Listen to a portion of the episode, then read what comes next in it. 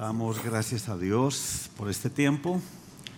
Estamos muy agradecidos con el Señor porque nos tiene en esta tierra preciosa con gente tan maravillosa.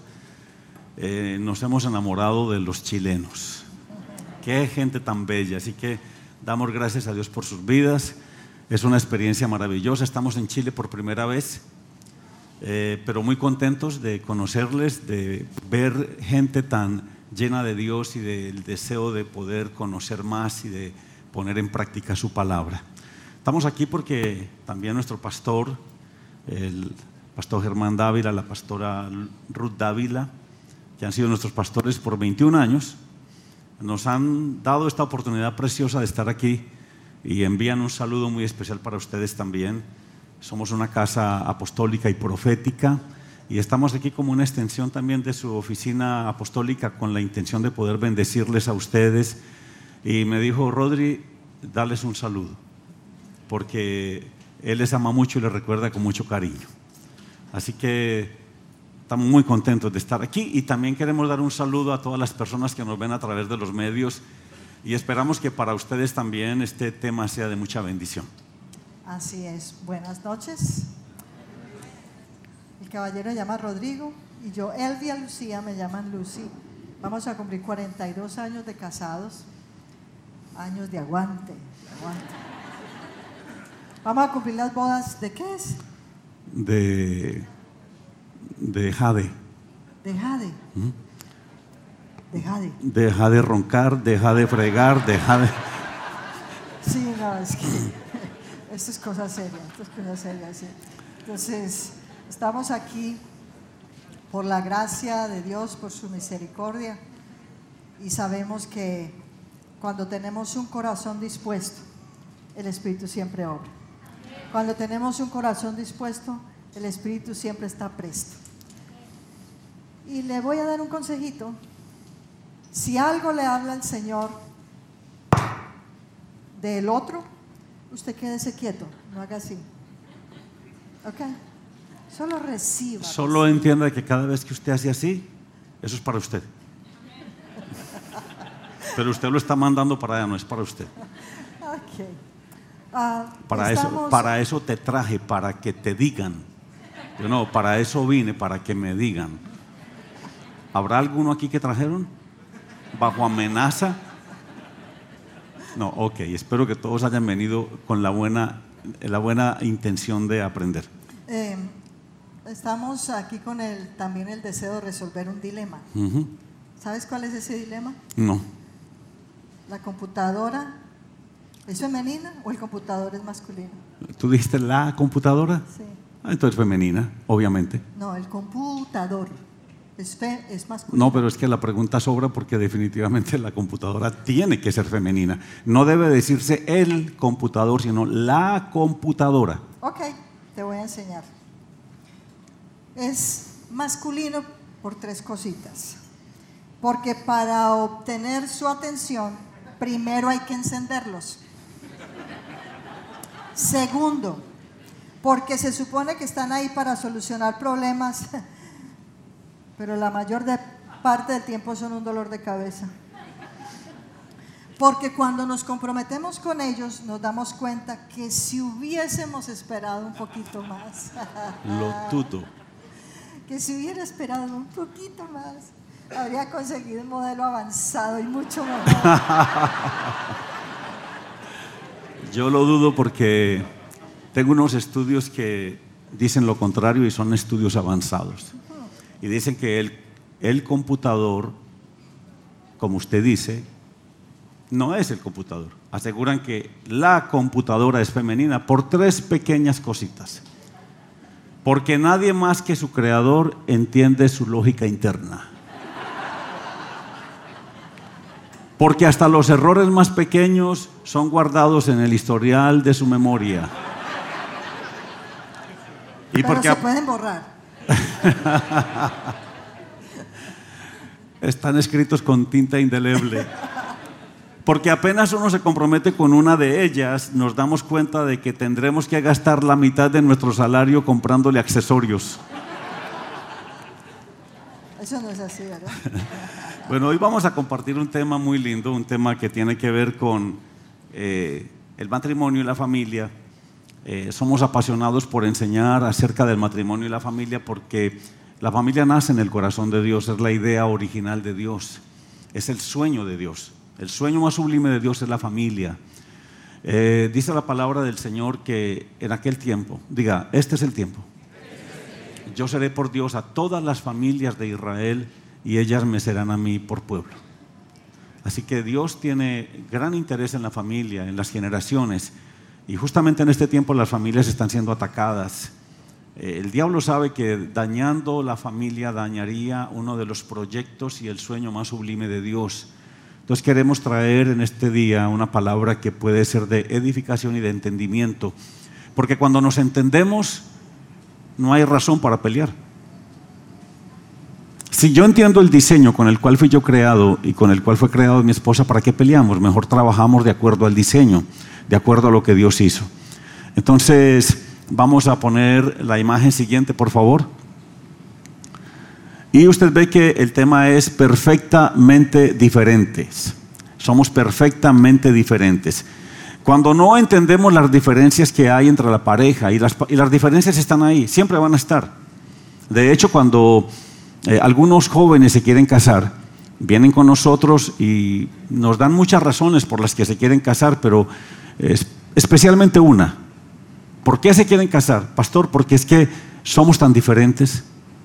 Mire, pastor, y dice ella, es que él es tan diferente a mí, yo soy tan diferente a él.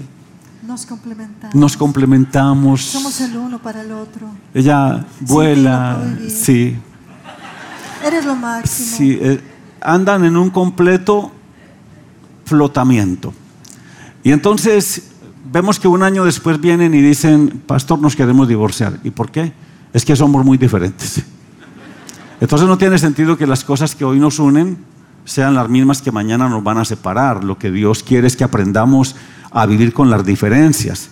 De tal manera que una, una pareja puede usar las diferencias que hay entre ellos como un factor de separación, de división, de divorcio o pueden tomar estas diferencias como una oportunidad para crecer, para madurar, para fructificar y para solidificar la relación. O sea, las diferencias no están ahí para matarnos, las diferencias están ahí para que crezcamos. Para madurar. Para madurar, porque las diferencias tienen esa intención. Las diferencias son las que nos maduran y nos ayudan a crecer. Usted y yo sabemos que Adán y Eva fueron creados por Dios a imagen y semejanza de Dios. Eso es lo que dice la palabra. Esto quiere decir que ambos fueron creados iguales pero distintos. Iguales pero con funciones y con roles completamente diferentes, con emociones manifestadas en diferentes niveles y físicamente distintos. Entonces, cuando en la relación de pareja el esposo no entiende las diferencias, el diseño, el propósito y la función con la cual Dios creó a su esposa, llega a pensar que no la entiende y enfoca sus esfuerzos en entenderla en vez de comprender las diferencias que existen entre ellos. También esto desarrolla en el varón una idea errónea de cómo estamos diseñadas las mujeres y tienden a creer que las mujeres somos muy complicadas. Algunas veces y difíciles de entender. Algunas veces. Que somos muy cositeras. que por todo ponemos problemas, dicen los varones. Mire, esto es verdad. Voy a darle un ejemplo. Ay, no, eso no es verdad. Esto es verdad en el sentido de no entender el propósito, el diseño y la función. Yo quiero aclarar esto porque esta noche eh, no tengo dónde dormir más que en una cama, no hay sofá, no hay nada, entonces tengo que aclarar esto antes de tiempo. Es muy interesante, mire, yo fui relojero por más de 40 años y obviamente al trabajar en relojería usted encuentra relojes que son muy sencillos, pero si alguno alguna vez tuvo un reloj automático, cronógrafo, con doble calendario, eh, con tres agujas y dos minuteros, eh, ese es quizás uno de los relojes más complicados, son un montón de piezas. Y cuando uno de mis clientes miraba cómo desarmaba el reloj, eh, cómo hacía el proceso de limpiarlo, de repararlo y luego empezaba a poner cada pieza en su lugar, y el reloj terminaba trabajando, ellos decían, ese reloj es muy complicado. ¿Usted cómo hace para arreglar eso tan complicado? Para él es complicado porque no entendía ni el, ni el propósito, ni el diseño, ni la, ni, la, ni la función del reloj. Pero para mí, que entendía estas cosas, no era complicado, era fácil, eh, era hasta divertido hacerlo. Entonces pasa, pasa lo mismo con, con, la mujer, pasa lo mismo con el hombre. tenemos la tendencia a pensar que son muy complicadas las mujeres justamente por eso, porque no entendemos, pero la intención del Espíritu Santo es que nosotros podamos hoy entender que somos no diferentes, sino hechos de una manera intencional, con un diseño único, creado en el cielo, y que somos perfectamente diferentes. La palabra de Dios no le pide al esposo que entienda a la esposa. Le manda que ame a su esposa. Sin embargo, si hay aquí personas que desean entender a la mujer, les voy a recomendar un libro que se llama así justamente, Cómo entender a la mujer. Solamente que las páginas están en blanco. Pero usted puede comprarlo. Dios le manda al varón que ame a su esposa como Cristo amó a la iglesia y se entregó a sí mismo por ella. Por consiguiente, Dios no espera que el, esposo ame, que el esposo ame a su esposa con un amor inferior al de Cristo. El modelo es Cristo. El modelo, de amar entonces el modelo de cómo amar correctamente a la esposa es Cristo. Pero yo podría decir, ese es un nivel muy alto, me estás poniendo un estándar muy alto. Más bien, dime cómo amar a mi esposa como el pastor Abel ama a la suya. No, es como Cristo ama a la iglesia. Pero eso pareciera un estándar muy alto. Pero amar es cuidar, amar es proteger, amar es ayudar, amar es levantar, amar es edificar, amar es sostener. ¿Usted lo puede hacer? Claro eso que hace Cristo. Eso hizo Cristo y eso seguirá siendo Cristo. Y lo más precioso es que la escritura dice en Romanos 5:5. El amor de Dios ya ha sido derramado en nuestros corazones por el Espíritu Santo que nos ha sido dado. Significa que cada uno de los que estamos aquí estamos capacitados porque el amor de Dios ya está en nuestros corazones por el Espíritu Santo. Si cada uno de nosotros, de los que estamos aquí, ya recibimos al Señor, tenemos al Espíritu Santo.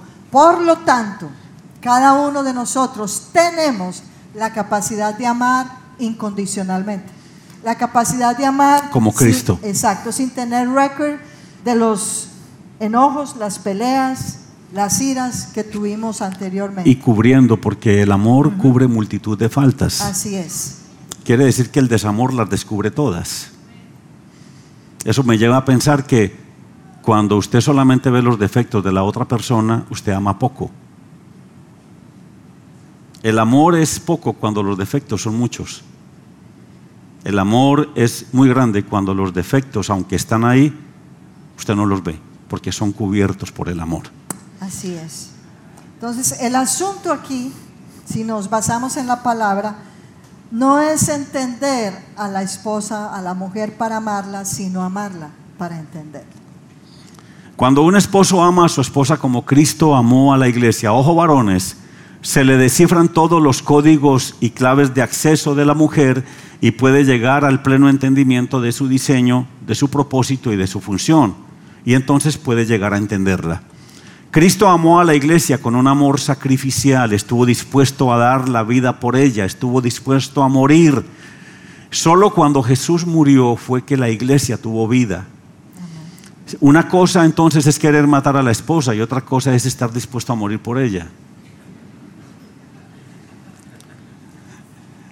Es muy importante entender entonces que la idea es estar dispuesto a morir en el proceso de amarla. Es estar dispuestos a morir en el proceso de amarla. Eh. Porque... ¿Por qué en el proceso de amarla?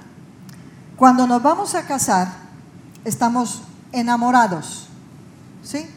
Pero cuando nos entramos al matrimonio y pasan seis meses, un año, más o menos, dos años, empezamos a ver cosas que ni nos imaginamos en el compañero de pacto.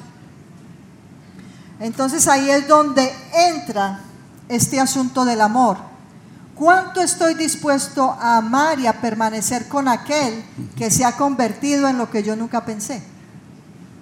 Que se ha convertido, no, que, que está mostrando cosas que yo nunca imaginé. Porque cuando nos casamos, uno ve a la otra persona tan linda, tan hermosa, tan preciosa y tan maravillosa.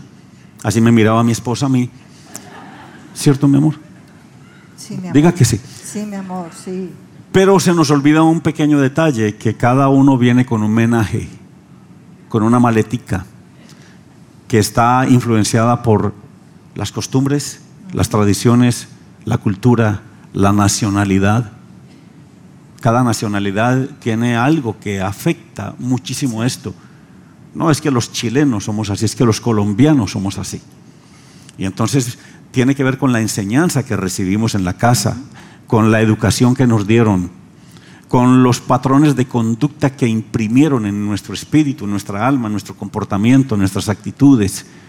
Y entonces llega un momento en donde al momento de casarnos pareciera que todo está bien, pero cuando usted llega a un lugar y viene de viaje y trae maleticas, ¿qué es lo que usted hace? Abre las maletas y empieza a sacar el asunto que está allí guardado y entonces viene el desconocimiento mutuo. Dice, ¿y esta vaina de dónde salió? ¿Y usted por qué no me había dicho? Y entonces, ay, usted, ¿y usted por qué tampoco me había dicho que era lo que había? Y empiezan a salir un montón de cosas que estaban allí, hasta pulgas y ratones y cucarachas que uno guardaba ahí y que hacen parte de lo que uno ha vivido desde niño. Y esas son cosas que vienen a agravar las diferencias que tenemos y que tenemos que empezar a procesarlas. Entonces ahí es donde, como dice aquí, morir en el proceso de amar es que estoy dispuesto a dar por la persona con la que me casé, pero que ahora, que ahora me está dando dificultad vivir con ella, me está dando dificultad reconocer lo que antes yo veía en ella. Entonces es un proceso, ir creciendo en el amor, ir edificando el amor y sobre todo nosotros que amamos al Señor, que se pueda ver en nosotros el amor de Cristo, la paciencia, la humildad para poder edificar el matrimonio. Entonces, no puede haber un matrimonio exitoso hasta que no haya un hombre que esté dispuesto a morir por su esposa, por sus hijos y a darse por su familia. Ahora, si usted, si usted es de los que dice, yo no voy a morir para que otro viva, conmigo que ni cuente, yo no voy a hacer eso. Ah, mi hermano, entonces usted todavía está muy vivo, usted necesita morir. Y cuando hablamos de morir, Estamos hablando entonces no de morir físicamente, estamos hablando de morir a lo que usualmente somos. Se trata de morir a nuestro egoísmo, de morir para que el hombre que hay en nuestro interior, que ha sido creado según Cristo, según la nueva naturaleza, el nuevo hombre, La nueva criatura. la nueva criatura, la nueva creación se manifieste. Porque siempre tratamos de andar en una ambivalencia. Hoy se manifestó el hombre nuevo, pero hoy permito que el hombre viejo se manifieste. El hombre viejo solamente puede ser crucificado, sometido. La carne no se reprende, la carne se crucifica. Entonces, necesitamos morir a la terquedad, al orgullo. La mayoría de las veces una pareja se llega, llega al divorcio, no porque todas las cosas andan mal. Se cree que una pareja cuando entra en divorcio, y el divorcio no es otra cosa que la separación del uno, el rompimiento de la unidad. El, el- el- el divorcio es la imposibilidad de caminar juntos. Y cuando llegamos ahí, se cree que entramos en divorcio por un 20% que no funciona. Ni siquiera es un 80%. Y entrar en divorcio, o sea, una persona dice, yo me divorcié. Pero en realidad usted no se divorció. El matrimonio lo expulsó fuera por incompetencia. Si usted va a una compañía a trabajar y usted hace lo que quiere, o usted hace lo que cree que es bueno, pero no va de acuerdo a los parámetros de la compañía, llega a la hora que quiere, hace lo que quiere, no va a trabajar, al día siguiente le van a echar el ácido. Ha sido un placer tenerlo con nosotros. Ha sido un placer tenerlo aquí, pero lo vamos a dejar ir. Y, te dicen, te vamos a dejar ir, pero en realidad la compañía lo está expulsando.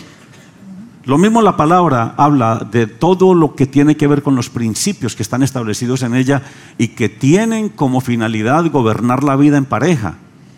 Entonces, cuando yo en el matrimonio hago lo que quiero o lo que me parece que es bueno, pero no va de acuerdo con los principios que están establecidos, el matrimonio termina por expulsarme.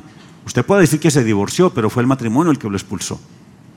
Entonces, una pareja llega al divorcio, pero no llega al divorcio de la noche a la mañana.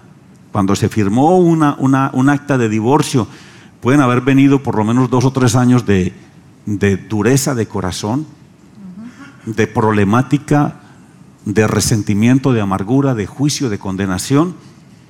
Y en realidad, esa firma lo único que va es a legalizar lo que usted ha venido viviendo. Porque cuando una pareja vive bajo el mismo techo, pueden dormir inclusive en la misma cama comparten la misma cocina, la misma sala, el mismo baño, pero no tienen comunicación, están viviendo en divorcio. Y tarde o temprano se va a manifestar. Entonces, las diferencias no son las que impiden una relación matrimonial saludable. Lo que impide la relación es la mala actitud, la falta de respeto, la falta de interés, el rechazo hacia el otro y los asuntos no resueltos en el corazón. El Señor me decía, me decía, Rodrigo, la gente tiene el matrimonio que se merece. Y yo le dije, Señor, ¿cómo así? ¿Cómo así que la gente tiene el matrimonio que se merece? Y algunas personas me dicen, el matrimonio que tú hiciste. Yo creé el matrimonio, pero yo no lo hago. Yo lo creé, pero la gente lo edifica. Y ellos tienen el matrimonio que se merecen por tercos, por intransigentes, por egoístas y porque no hacen lo que la palabra del Señor dice. Y luego me hacen quedar mal a mí. Entonces, el, 20% que no funciona nos hace tan egoístas, ciegos. tan ciegos a una realidad y nos hace tan miopes que no nos permite ver que tenemos un 80% que sí tenemos y que sí funciona. Y terminamos rompiendo una relación, rompiendo un plan y un propósito eterno. Porque cuando Dios une a un hombre y a una mujer en matrimonio, no solamente está uniendo dos vidas, está, uniendo, no solamente está uniendo dos personas para que disfruten y tengan hijos y familia. No, está uniendo propósitos, destinos, llamamientos. Está uniendo todo el plan de Dios, ministerios, y terminamos acabando todo por un 20%. Mire, hemos tenido parejas que me han dicho, pastor, este es mi tercer matrimonio. Y cuando rompí el primero, terminé haciendo lo mismo en el segundo. Y estoy haciendo lo mismo en el tercero, y este tercero está a punto de terminarse. Pero hoy entiendo que si yo hubiera trabajado en el primero, no me, no me hubiera separado, no me hubiera divorciado. Pero no lo quise hacer, no quise dar el brazo a torcer, fui egoísta. Entonces, si nos enfocamos en el 20 que no tenemos, porque dicen los estudiosos en psicología que normalmente a una pareja le gusta el 80% de lo que ella es. Le atrae, le agrada, pero ese 20% que causa conflicto y roce, los hace enfocar ahí y al enfocarse en ese 20% que no funciona terminan dañando el 80% que sí tienen y que es valioso, pero cuando usted se enfoca en el 80% que sí tiene, que sí puede ser bueno, que sí puede sacar dividendos y productividad de él, entonces la relación se fortalece y el 20% que no funciona y que no tienen va a ser bendecido por ese 80% y la relación puede salir adelante, va a cambiar las cosas van cambiando. Entonces, mm, Lucy y yo hemos vivido ya por 42 años y hemos visto que en realidad lo que afirman es cierto, es verdad. Hemos, nos hemos dado cuenta que somos completamente diferentes y que además nos hemos casado con alguien que es completamente diferente a mí, pero también es alguien que es opuesto a mí. Si yo me hubiera casado con otro Rodrigo, yo creo que ya me hubiera matado, ¿verdad? Ya le hubiéramos sacado los restos. Entonces Dios quiere, Dios quiere que seamos sensibles a lo que Él quiere hacer a través del diseño que Él hizo. Dios quiere que entendamos que aunque fuimos creados perfectamente diferentes, debemos aprender a vivir con las diferencias, porque las diferencias son las que hacen del matrimonio una aventura más emocionante. Yo no necesito cambiar de esposa, necesito cambiar de corazón. Mire, Henry Ford construyó el, el modelo T30, uno de los modelos más populares en aquella época. Y obviamente cuando usted fabrica un carro, usted quiere que ese carro funcione bien porque si no, usted que es el fabricante va a quedar mal. Y Henry Ford se encuentra a un hombre a la vera del camino tratando de arreglar uno de los carros que él fabricó. Estaba ahí con la tapa del motor abierta. El señor Henry Ford se arrima y le dice, ¿usted me permite ayudarle? Y el hombre le dice, no, espérate que yo creo que creo saber dónde está el problema, dame tiempo que lo estoy tratando de figurar. Y como no encontraba, vuelve y le pregunta, ¿usted me permite ayudarle? Y le dice, ¿qué sabe usted de carros? Y él le dice, yo sé dónde está el problema.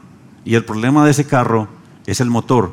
Y yo sé dónde está el problema porque yo creé ese carro. Y de la misma manera el Señor te dice, yo sé en dónde está el problema de tu matrimonio y el problema de tu matrimonio es el motor de ese matrimonio y el motor de ese matrimonio es el, es el corazón de cada uno de los cónyuges. Y si tú me permites a mí entrar ahí en esa relación y me permites arreglarlo, yo puedo arreglar tu matrimonio, pero tienes que darme entrada y permitirme trabajar en ti.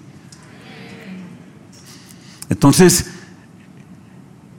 el problema es que nosotros los hombres creemos o anhelamos, soñamos con una mujer que tenga el cuerpo de Sofía Vergara y el alma de la Madre Teresa de Calcuta y eso no existe.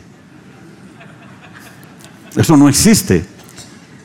El matrimonio, póngame atención, el matrimonio es una institución perfecta conformado por dos imperfectos que caminan hacia la perfección. Por esta razón el matrimonio no necesita arreglo porque todo lo que Dios hace es perfecto. No necesita arreglo, tu matrimonio no necesita arreglo. Los que necesitan arreglo son los dos imperfectos que hacen parte de la relación.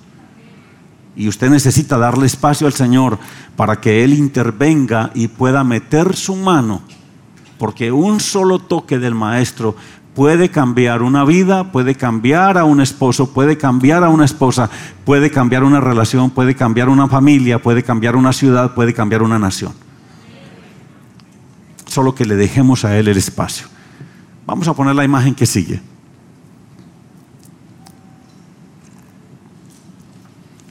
El hombre por lo general se preocupa mucho por su trabajo. Usted lo, ha visto, usted como esposa sabe cómo es el esposo, el hombre con respecto a esto. Gran parte de su bienestar depende de sentir que con su esfuerzo está haciendo algo importante. Y como esposa usted debe afirmarlo, debe reconocerlo, debe reconocer su labor, debe reconocer su esfuerzo.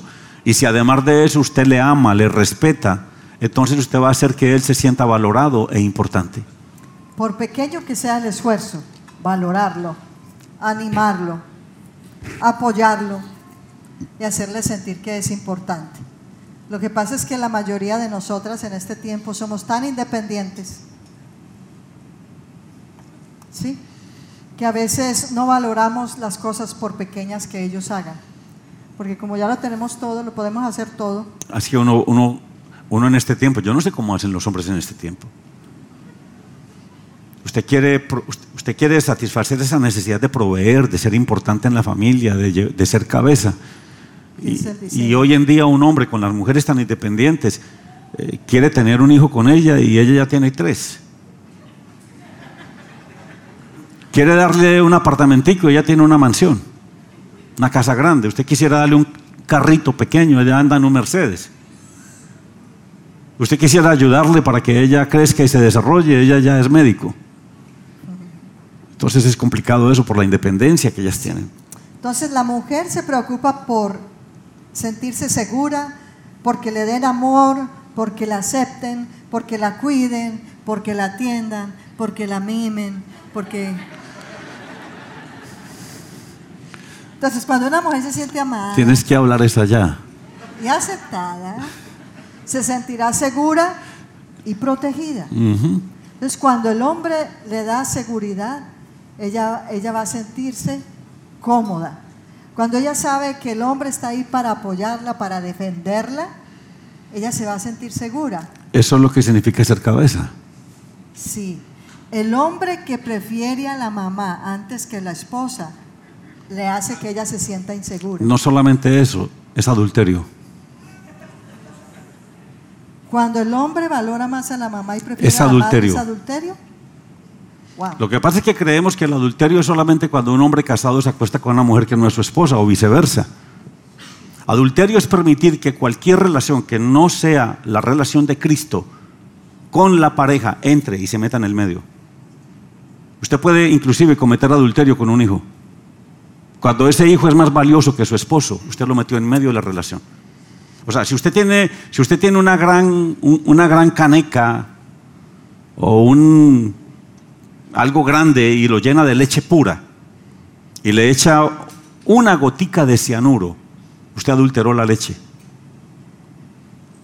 Inclusive la palabra del Señor dice que cuando una persona está casada y uno de los cónyuges muere, queda libre para volverse a casar, pero usted puede inclusive cometer adulterio con el difunto. Porque en la nueva relación usted no habla sino del difunto, de, de- de Francisco, como era de hermoso, de lindo, de precioso. A Francisco le gustaba esto. Vamos al restaurante que, donde iba con Francisco y eso se llama adulterio. Además de eh, adulterio que se comete sexualmente. Por eso la única relación que usted puede meter dentro de la relación, la, la única persona que usted puede meter dentro de la relación y que no va a dañar el matrimonio es la relación que tienes con Dios, porque sin Cristo no hay relación. Así como no puede haber iglesia sin Cristo, tampoco puede haber matrimonio sin Cristo. Amén. Entonces, por eso cuando usted deja que su mamá se meta, usted puede tener a los hijos dentro de la relación, pero no dentro del esposo y la esposa. Cuando usted mete a un hijo en el medio, por eso cuando una sola carne, mire, si yo quitara la piel de esta, mano y de esta, o de esta y de esta, y se quedara en- en sangre, y la uno y hago un vendaje, ¿cómo se volvería esto en una semana, en un mes? Una sola carne. Ahora, si este ejemplo usted lo trae al cuerpo total, entonces entenderíamos el misterio de una sola carne. Dos que se hicieron uno. Entonces, si mi esposa y yo estamos ligados de tal manera que nos hicimos uno, tratar de meter a alguien ahí, tratar de meter a un hijo ahí no cabe. Rompe. Rompe, daña. Entonces los hijos están dentro de la relación, pero no puedes- pueden estar dentro de la pareja. La mamá no puede estar dentro de la pareja, el papá tampoco, nadie. Porque eso es considerado adulterio. O sea, se adulteró la relación, la dañó, Se contamina. se contamina. Entonces, cuando una mujer se siente amada, aceptada, segura y protegida, se siente valiosa e importante. Amén. El hombre y la mujer somos muy diferentes en creación. El hombre es la corona de la creación, mientras que la mujer es el sello de la creación. Cuando Dios creó a la mujer, con ella selló la obra que hizo y no creó nada más. Ahí terminó todo. Entonces el hombre es una creación muy especial. Dios formó al hombre del polvo, caballeros, del polvo, de la tierra, y luego sopló en su nariz aliento de vida, y fue el hombre un ser viviente. Entonces el hombre fue creado del polvo. ¿Han visto que algunos son bien rudos, así bien del polvo? Se han secado.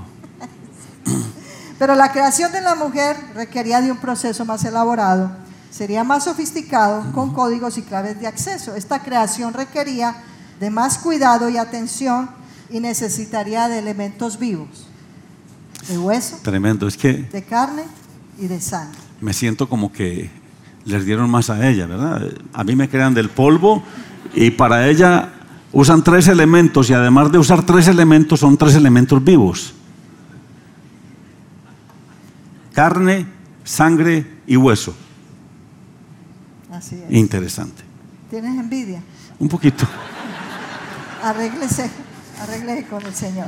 Entonces dice la escritura, entonces Jehová hizo caer sueño profundo sobre Adán y mientras éste dormía, tomó una de sus costillas y cerró la carne en su lugar. Y de la costilla que Jehová, de Dios, que Jehová Dios tomó del hombre, hizo una mujer y la trajo al hombre. Y él se enamoró de ella. ¿sí?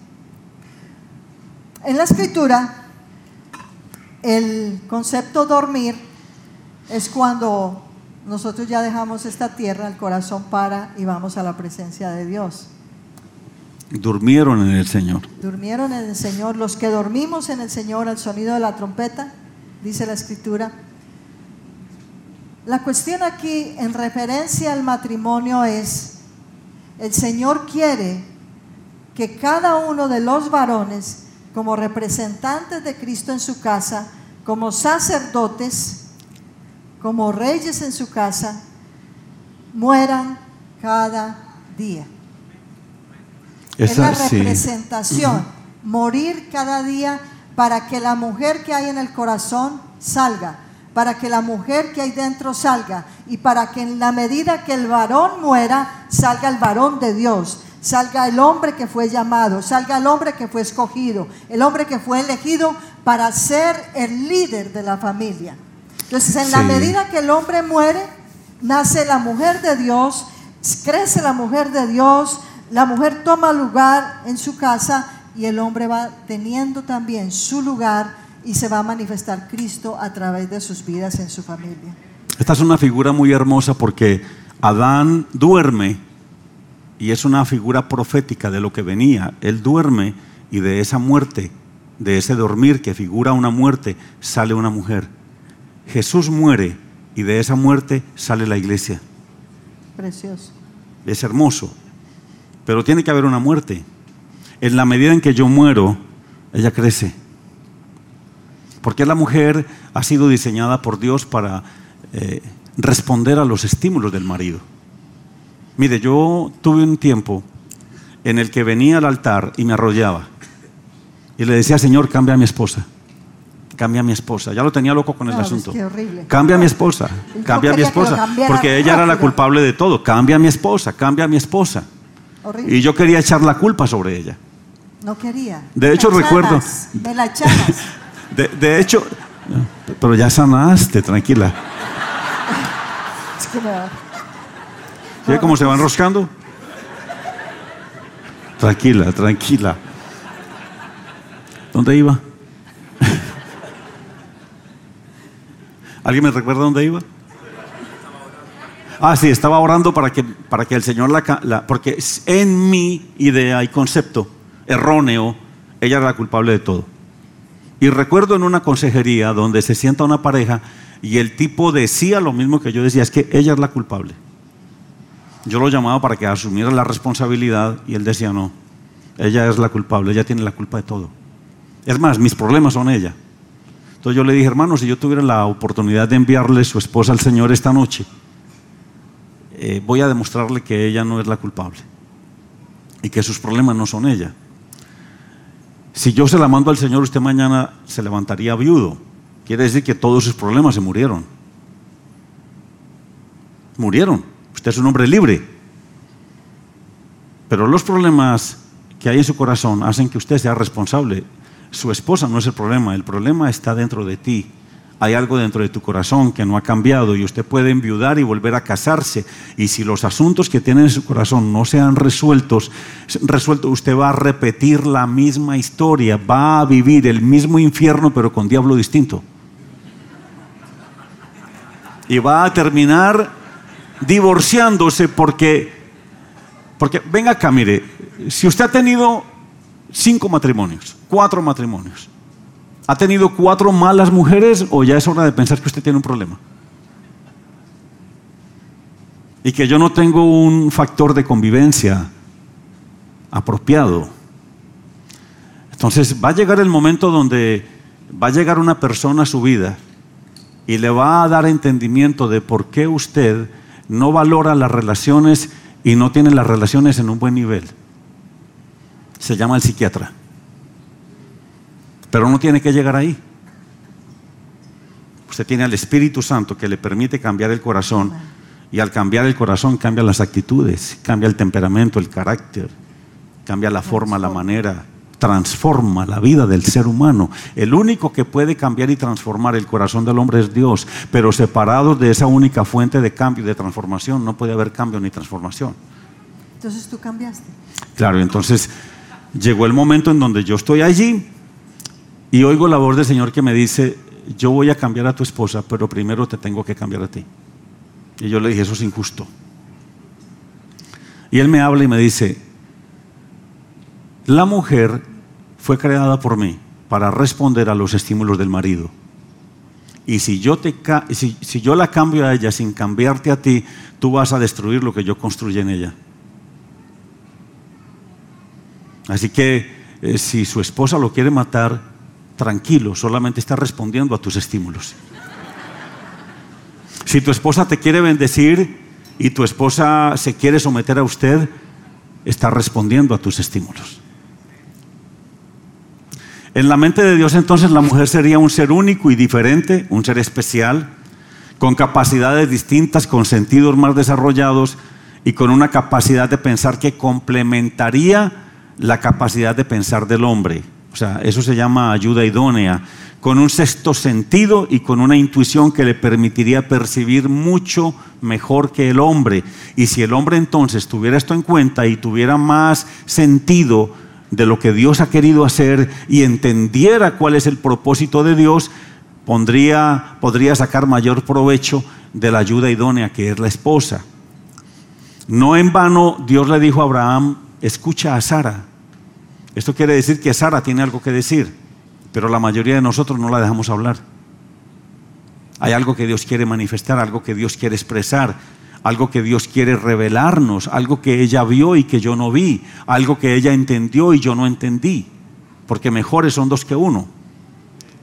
Algo que ella está percibiendo y que yo no percibo. Salvo, salvo la excepción de que si Sara está diciendo algo que va en contra del propósito y del plan de Dios, yo no la escucho. Pero si Sara dice algo que suma al propósito y que está bendiciendo el, plan y la idea de Dios de darnos crecimiento y bendición, debo escucharla. Por eso es que ah, para nosotras es por, por el sentido que Dios nos dio y la forma en que Dios nos diseñó, para nosotras es muy fácil percibir que hay algo que no está bien, percibir que ese negocio no está bien, percibir que, amor, esa persona no te conviene, amor, ten cuidado. Y nosotros le decimos a ellos, eh, les advertimos aún cosas que Dios nos muestra, pero ellos no creen. Y después toman la decisión de seguir y hacer lo que ellos quieren, pero no nos escuchan. Entonces, Entendamos, varones, les invito a entender que es parte del diseño de Dios para ayudarte a ti. Es parte del diseño de Dios para salvarte de muchas cosas. Es parte del diseño de Dios para advertirte si lo hacemos con sabiduría. Porque si lo hacemos con enojo o lo hacemos eh, de forma fuerte, pues vamos a ir respetarlos y ellos no nos van a escuchar. Pero si lo hacemos con sabiduría, a lo mejor consigamos algo. Pero si no, ya les tocará a ellos pues enfrentar las consecuencias de no haber escuchado. Por eso es que dice la palabra que el que haya esposa, no dice que la que haya esposo. El que haya esposa haya el bien y alcanza la benevolencia de Jehová. Otra versión dice, el que haya esposa ha alcanzado todo el favor de Dios. O sea que Dios vio al hombre tan necesitado que le dio una mujer. Amén, mujeres.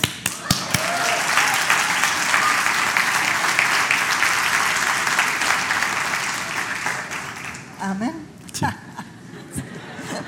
Amén. Ok, vamos a ver la imagen, la siguiente imagen. Dice, ¿qué dice la siguiente? El hombre es razón y la mujer es corazón.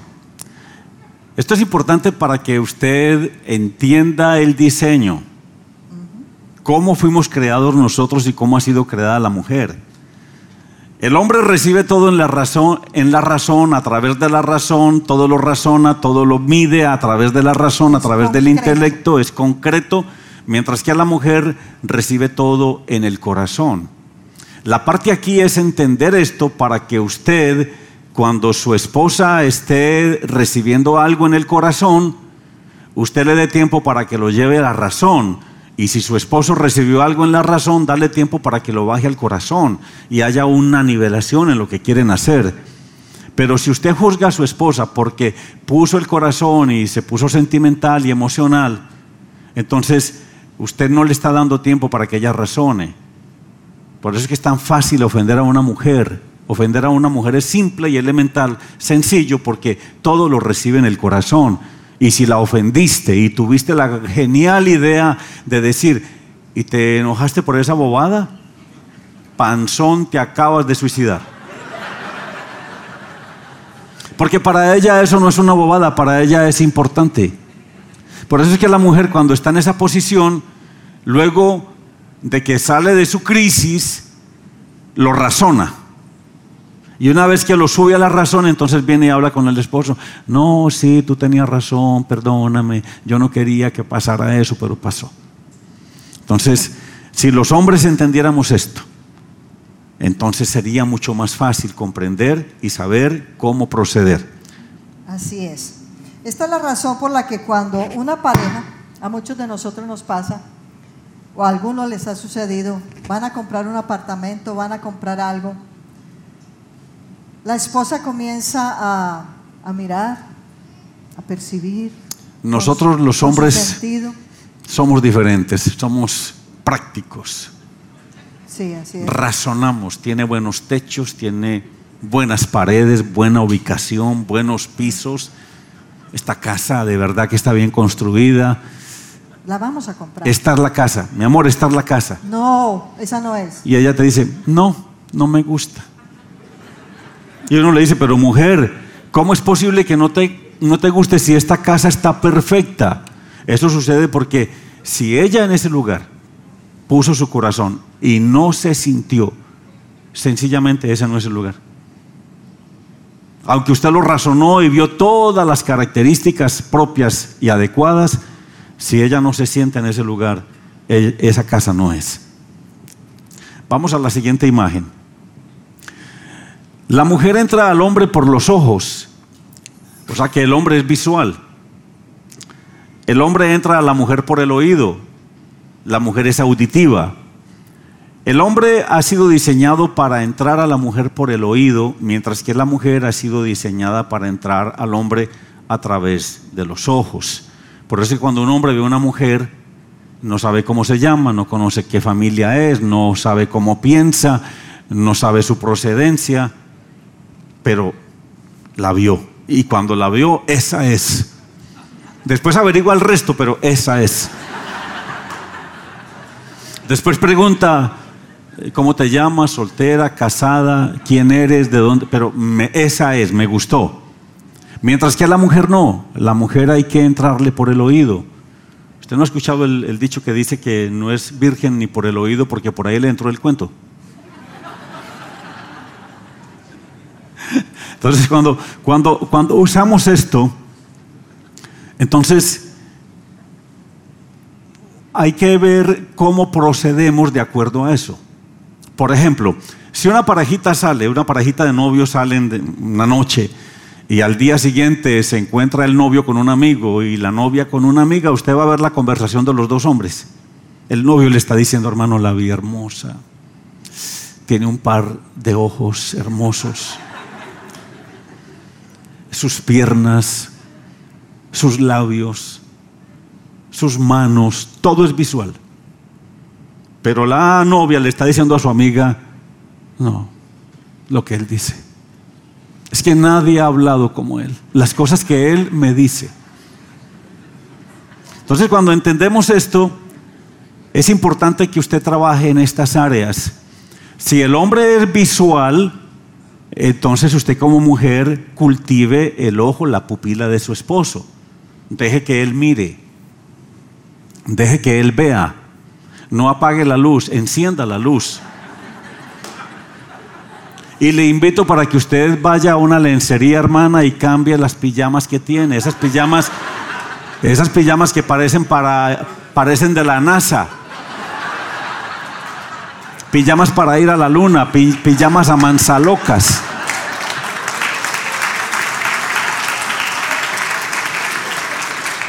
Pijamas que cuando usted se la, cuando se la ve puesta, la primera pregunta es, ¿esa es la pijama de tu mami? De la abuela. De la abuela. Unas pijamas que amarran aquí, aquí, aquí. Uno tiene que preguntar quién hay ahí. Entonces usted renueve toda esa ropita porque le va a hacer bien a su esposo. Él va a estar contento viendo y no muestre todo al tiempo. Muestre por partes. Arréglese para él. Póngase bonita para él. Póngase mostrona y resbalosa para él, para nadie más. Usted resbálese con él todo lo que quiera y caígase. Y deje que él la encuentre caída. Mire, los hombres somos tan visuales somos tan visuales que, mire esta escena. He visto salir a mi esposa desnuda del baño. Desnuda y, caen goticas. Las veo caer en cámara lenta.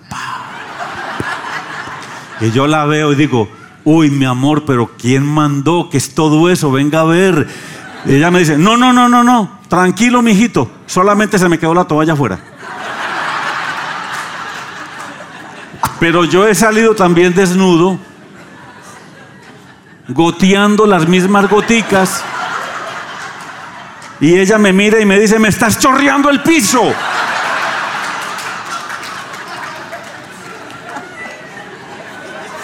Porque ella no es visual.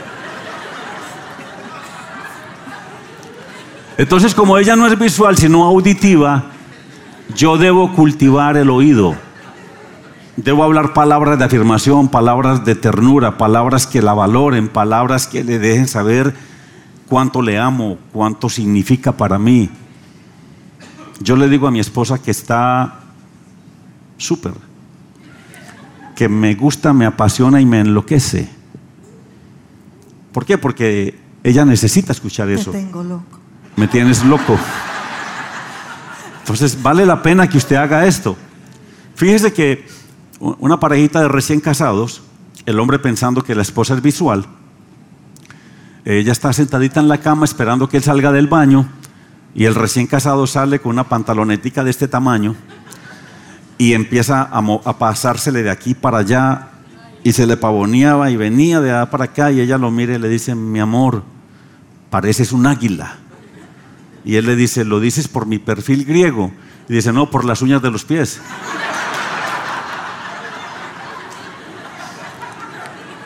Entonces el hombre debe constantemente cultivar el oído de la esposa. ¿Qué cosas decía usted cuando era novio? Una mujer está dispuesta a casarse con un hombre porque ese hombre le muestra un líder al que ella puede seguir. Lo triste es que ella termina odiando aquello en lo que ese hombre o ese líder se convierte ya no dice palabras de afirmación, ya no dice te amo, ya no valora, ya no aprecia, ya no la busca. Ella me ha dicho, mi amor, estoy triste. Y yo le digo, ¿por qué? Es que ya no me buscas. Y yo le digo, tan bobita, vaya, escóndase pues.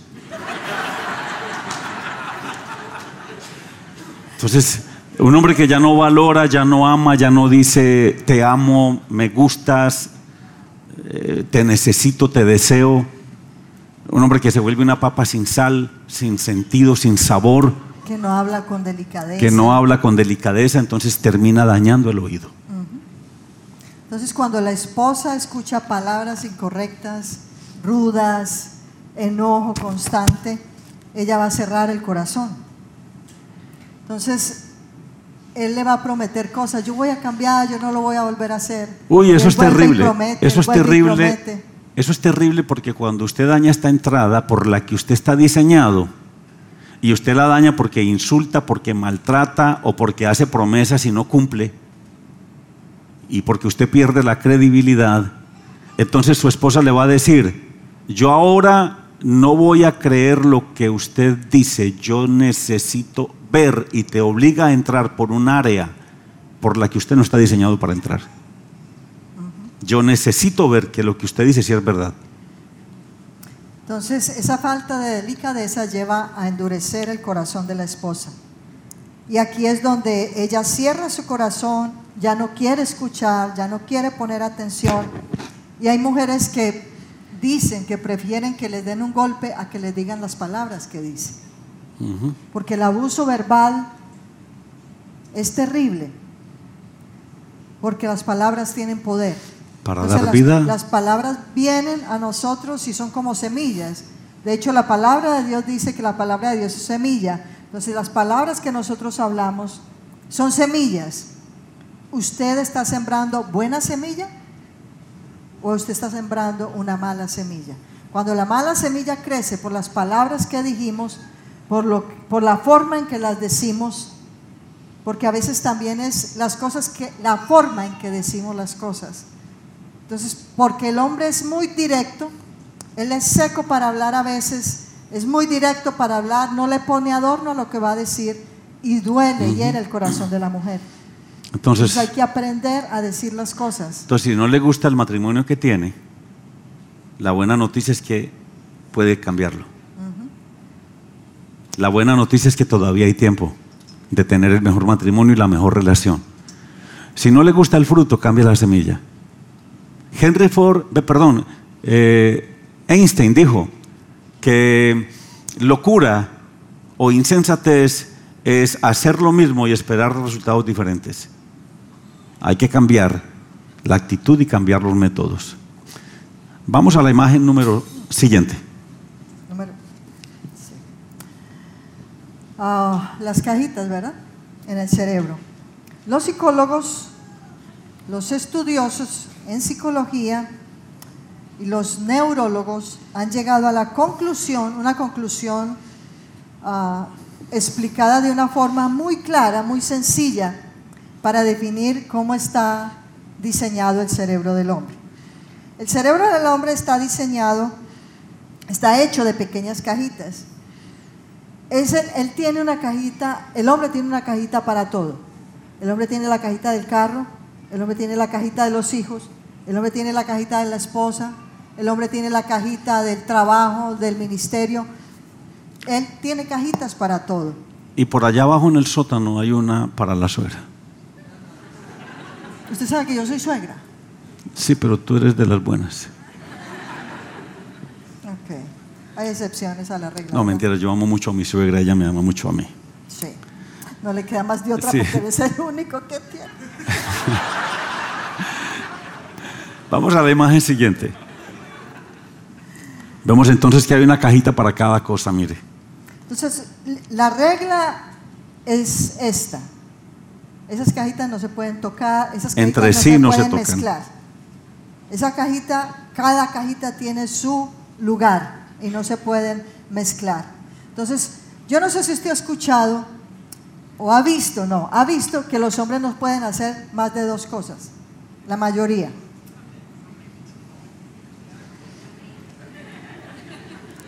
Aleluya. No pueden hacer más de dos cosas. Nosotras queremos que ellos hagan las cosas como nosotras las hacemos. La mayoría de las mujeres hacemos varias cosas a la vez. Entonces, mientras lavamos los platos, estamos escuchando si la lavadora ya paró, si el huevo ya se terminó de asar, cocinamos, ah, ya pitó, ya, sí. Hacemos varias cosas a la vez. Pero si usted le pide a su esposo que sea como usted, usted está exigiendo algo posible. Yendo en contra del diseño. Porque el diseño es una cosa a la vez. Repito de nuevo, hay reglas, hay excepción a las reglas. Yo tengo una hija que solo puede hacer una cosa a la vez. Y hay hombres que tienen una mujer en el corazón. ¿Sí? Algunos. Algunos hacen varias cosas a la vez. Entonces, Yo tengo una mujer en el corazón y se me ve mucho, ¿cierto? Sobre todo cuando cantaletea. ¿Usted sabe qué es cantaletear? El tiki tiki ese repite lo mismo siempre, me está discutiendo sobre lo mismo siempre. Él es- en esa área él es la mujer de la casa.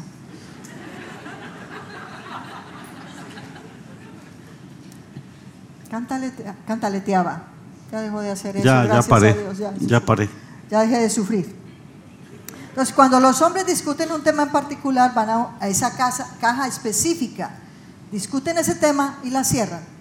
Y si usted le va a preguntar de ese tema y él está en otra cosa, no te van a escuchar. Cuando él esté viendo los partidos del mundial, no lo distraiga, no lo saque de esa caja, porque sufre bastante. Sufre. No lo distraiga. Hágale el favor. Dele su juguito, dele su lechita, dele su cafecito y que vea los partidos, que se entretenga. Pero no lo distraiga, no lo saque de ahí para que no sufra mucho. Sí, porque si usted trata de hablarle en el momento en que está viendo el fútbol, él, él va a estar así mirando el televisor. No lo ponga Tienes que llamar la atención y, y llevarlo al momento en donde él cierre esa caja y abra otra. Cerró el televisor, pero si está viendo el partido, no te va a cerrar esa caja. Tienes que buscar el momento apropiado donde usted vea que las cajas todas están guardadas para que le llame la atención y él saque la cajita de la que usted quiere que él abra. Si él está distraído, no le diga que le cuide el niño. Mire, ¿Cuántas han pasado por eso? No levante la mano. estábamos en New Jersey, mire, estábamos en New Jersey y mi hija me dice, papi, póngale cuidado al niño. Y estamos en la misma sala, eh, en una misma, eh, un mueble largo. El niño está allá, está recién nacido. Y yo digo, pues, está- tiene cuatro días de nacido, ¿qué se va a mover? Y yo seguí viendo televisión. Cuando mi hija entra, dice, papi, el niño. Y cuando voy a mirar, el niño se había movido y tenía la cabeza colgando así en el mueble. Y yo dije, pero ¿en qué momento se movió? si tiene cuatro días, ¿en qué momento? ¿Quién lo corrió? Todo eso pasó y yo no me di cuenta. Por eso cuando, cuando usted, como dice mi esposa, lo ponga al cuidado de los niños, usted va a notar que el niño está limpio, cuidado y sin hambre. Lo demás, ni lo mire. Porque usted llega y empieza a ver que no recogió esto, que no recogió aquello, cómo es posible que esto, cómo es posible que lo otro. Ni siquiera agradece que cuidó el niño, sino...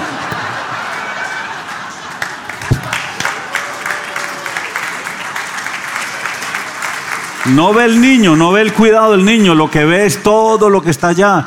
Y uno se queda ahí como que, ¿y esta porque está enojada? Pues me dijo que cuidara al niño, yo cuido el niño. Ahora, si me hubiera dicho, cuide el niño, limpie, recoja, entonces son cuatro cajitas, pero una.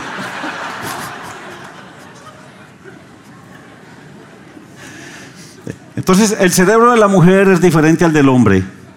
Y está hecho el cerebro de la mujer de una estructura increíble, donde todo está conectado con todo. Y tengo una imagen que te va a mostrar cómo es el cerebro de la mujer. Esto ha sido diseñado por gente de la NASA. Por favor, póngame esa imagen. Ese es el cerebro de la mujer. Aquí todo está conectado con todo. Todo, absolutamente con todo.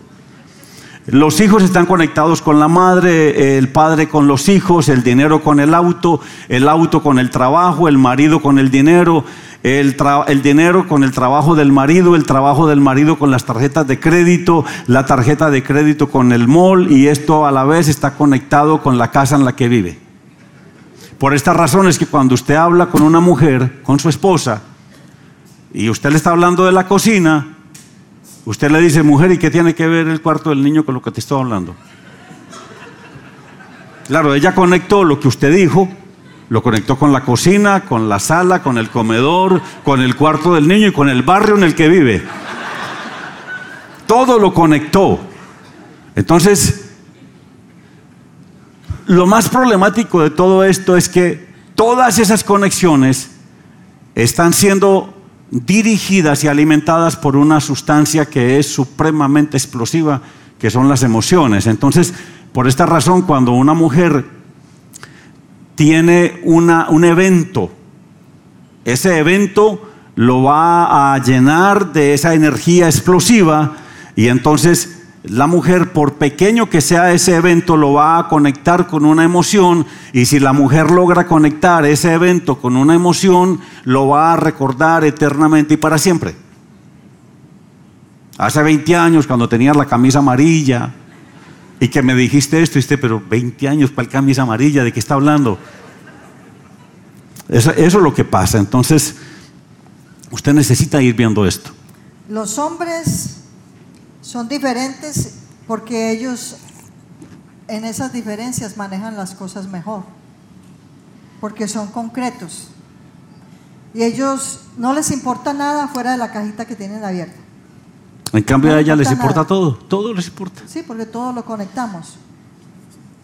Todo lo conectamos y a Sí. veces ponemos ah, reclamos y decimos cosas y, y nos quejamos Sí. Ah, porque hay cosas. Eso es que porque suceden ellas, ellas, ellas tienen que explicar cada una de todas esas conexiones. En nosotros no, pa, pa, pa. Directo. Mire, mire, para edificar a la iglesia. Me va a hacerlo de esta mañana. salimos para acá, vamos a viajar, y entonces la noche antes, la señora está aspirando la casa y me pide que le trapee.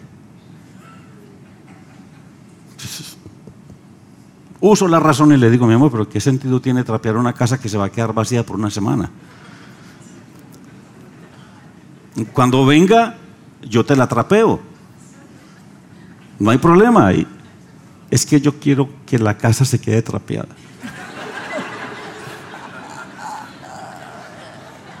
Me tocó trapear. No, no, no. Miren. El asunto es este. Desde que nos casamos. Ahí va a explicar la conexión. Desde que nos casamos.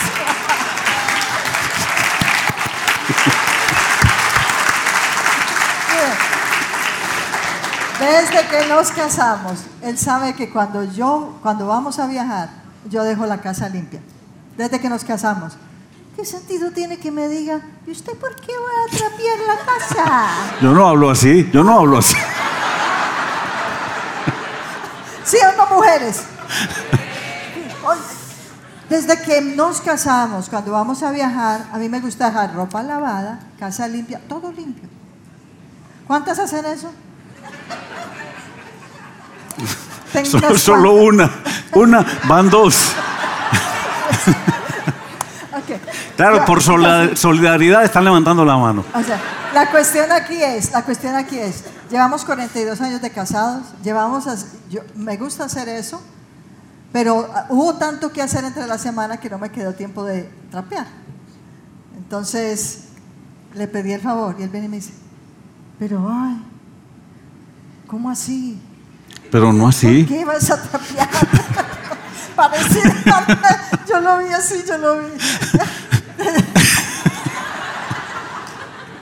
Entonces le digo yo, amor, please, please. Es que después tengo que llegar. y tengo que lavar ropa y todo eso. No quiero trapear. Trapéeme, por favor. Me convenció y le trapeé. Así fue. Vamos a la imagen que sigue.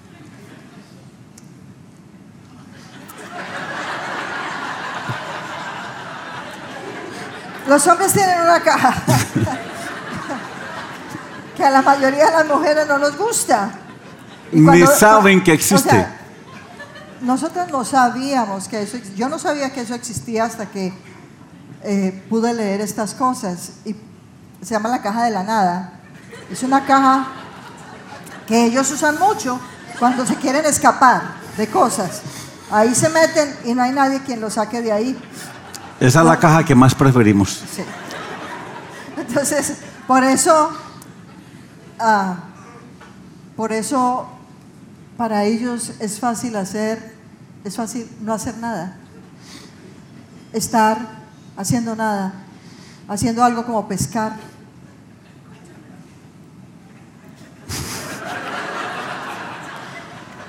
Pero son solamente seis horas. Haciendo algo, sí, haciendo algo como ver televisión cuatro, cinco, seis horas. Ellos están bien ahí. Ellos se, se sienten bien ahí.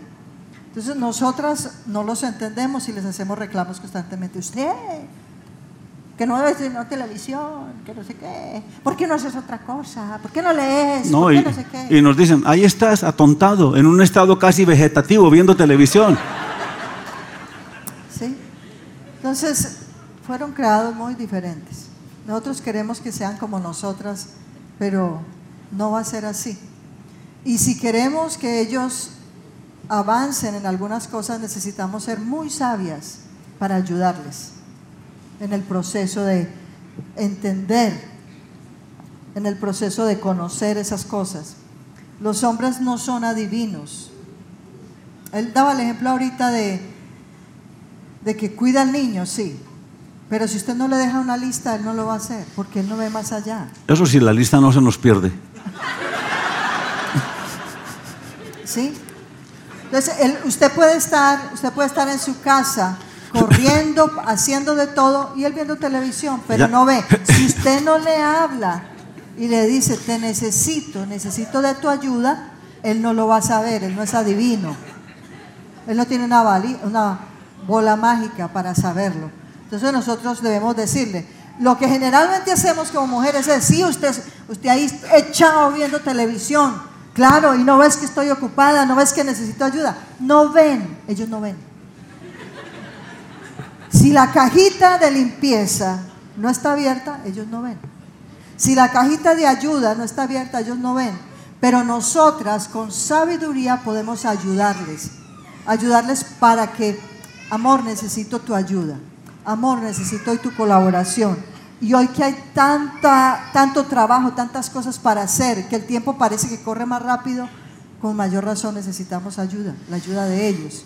Pero generalmente no sale por iniciativa propia, sino que usted, con sabiduría, le invita a que le ayude y a que le colabore. Y él lo va a hacer si, si les hablamos bien. ¿Sí? Si usted tiene un esposo que no hay necesidad de decirle nada, sino que le está ahí pendiente, ayuda, cuando usted llega ya tiene todo hecho. Se casó con una mujer.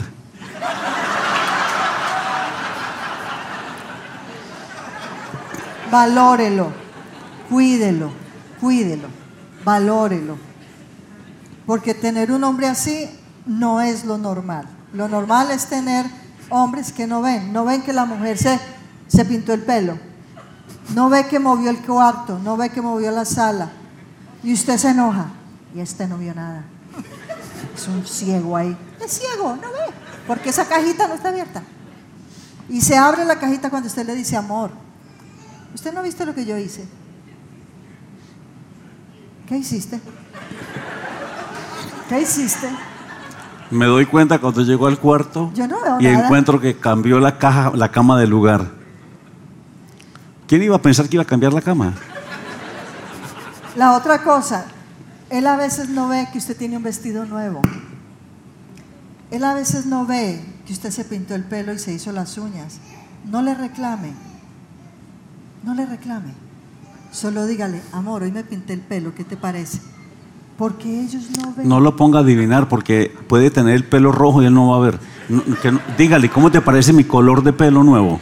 ¿Qué te parece mi vestido? Porque ellos, ellos, la mayoría no se dan cuenta. Entonces nosotras, no, escúchenme, acumulamos enojo porque no conocemos cómo es el diseño. Es un diseño. Si a nosotros nos hubieran enseñado antes de casarnos cosas como estas, no hubiéramos peleado por estupideces. Así es. Que si dejó el colgate así, que si dejó... Usted le puede decir que deja el colgate por 20 años así como usted quiere y Él no lo va a dejar porque no sé, es un chip en el cerebro que yo no entiendo. No entiendo. Entonces, si a nosotros nos hubieran enseñado, ¿cuántos problemas nos hubieran evitado? Si a nosotros nos hubieran dicho que estas cositas son parte de un diseño, que se pueden por el Espíritu Santo ir cambiando con ternura, con amor, con sabiduría. Así es. Todo hubiera sido tan diferente. Porque las pequeñas zorras echan a perder las grandes viñas.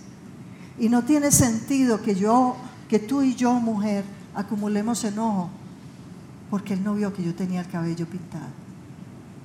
Eso no es relevante. Pongamos la importancia a las cosas que son relevantes. Que si vio el vestido, ¿eso es relevante? No. Cuando pasa la edad y cuando ya hay 42 años de casados, hoy se da uno cuenta las estupideces por las que peleó y casi perdimos el lugar. Porque no entendíamos que somos diferentes por diseño, no porque a él le dio la gana y no porque a mí me dio la gana, por diseño. Por diseño. Que Dios nos ayude y que Dios nos ayude con nuestros hijos y que podamos orientarlos y que no lleguen a pasar las cosas que muchos de nosotros pasamos por falta de conocimiento. Amén. Amén. Aprender a vivir es una norma que puede llegar a tener muy buenos resultados. El matrimonio es una gran bendición cuando vivimos bien, pero puede ser el peor infierno cuando vivimos mal. Y Dios no creó el matrimonio para que usted fuera castigado. Él lo creó para que usted viviera bien, para que glorificara su nombre, Amén. para que glorificara su presencia, para que fuera un instrumento de bendición. Porque ¿qué es el matrimonio? El matrimonio es un área de servicio en donde se vive en función de la otra persona y no de uno mismo. Por eso que cuando usted le dice al Señor, Señor, me quiero casar, lo primero que hace es que le pone a servir.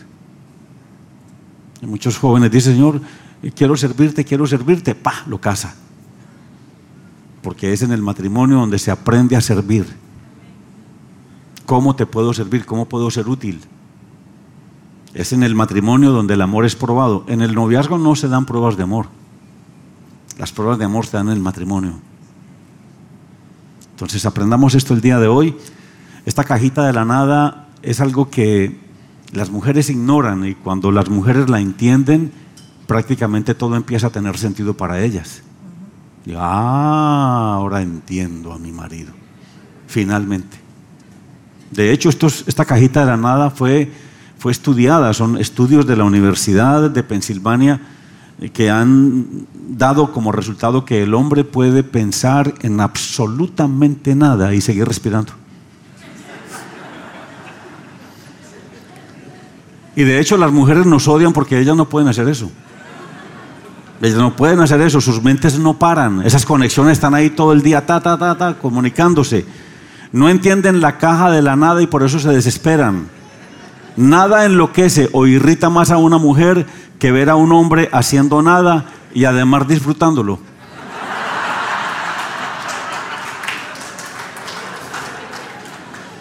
¿Y uno puede ir a la caja de la nada? No, porque entonces habría algo. Mm, En la caja de la nada ¿No puede haber nada. Además, si ellas entraran, dirían, "Hmm, aquí habría que poner una cortinita, allá una mesa, quedarían bien unas flores en este lado y en la caja de la nada no puede haber nada. No queremos nada en la cajita de la nada. Esto también influye en la forma en que los hombres manejan el estrés. Cuando un hombre está estresado, lo único que quiere hacer es correr a la caja de la nada para entrar en un estado de relajación, de tranquilidad. El último, lo último que un hombre quiere hacer, quiere hacer cuando está estresado es hablar. Él no quiere hablar. Mujeres, él no quiere hablar. Solo quiere estar relajado, estar tranquilo. Y empiezan con ese cuento. ¿En qué estás pensando? Nada. En nada. ¿Qué te pasó? Nada. ¿Por qué estás así? Por nada. Te noto raro. No, nada. Nada. Sí, nada. ¿No quieres hablar? Nada. ¿No quieres hablar nada? Nada. Estoy en la caja de la nada. ¿No quieres nada? Nada. Es que estoy muy preocupada porque te veo extraño. No me pasa nada. Entonces Si está en la creemos- caja de la nada, de ahí no lo saca sino él. Cuando él cierre la cajita, usted puede hablar con él y te va a explicar por qué se metió allá. Pero generalmente decimos, sí, usted es que no me quiere hablar.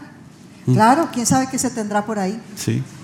¿Quién sabe? Con esos amigotes sí hablas, pero deje que salga de la caja de la nada y va a hablar con usted. Contrario a esto, cuando una mujer está estresada, tiene que hablar. Porque si ella no habla, literalmente explota. Literalmente explota. Los hombres huimos de ellas cuando las vemos así porque no sabemos qué hacer ni qué decirles. Es que no tienen que decir nada, solo tienen que escuchar. Sí, ella solamente quiere que nos quedemos callados y que escuchemos. Y si usted...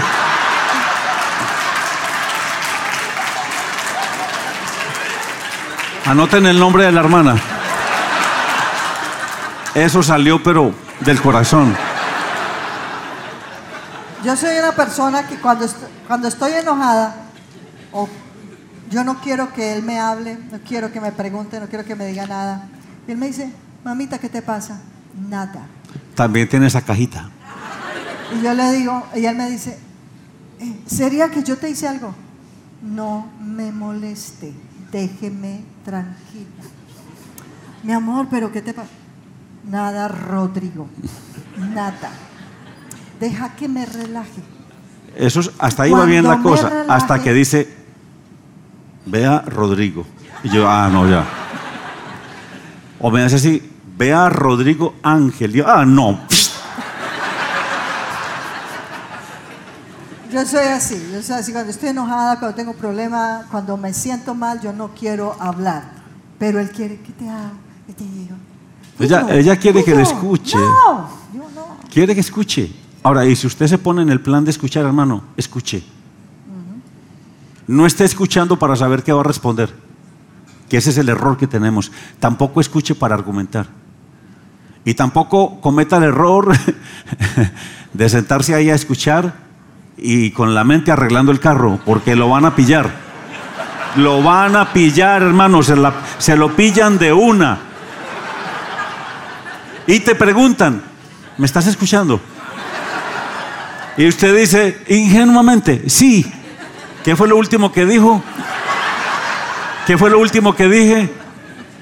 Y uno dice, no, pues repita. Repita. Entonces, el problema es que nosotros los hombres sentimos la responsabilidad de arreglarle los problemas a ellas, porque para eso es que un hombre está, eso es lo que un hombre hace. Por esta razón es que un hombre le cuenta sus asuntos a otro hombre para que le ayude. Pero ella no es hombre. Si tratas de solucionar el problema, ella te va a matar. Ella solamente quiere que usted se calle y la escuche.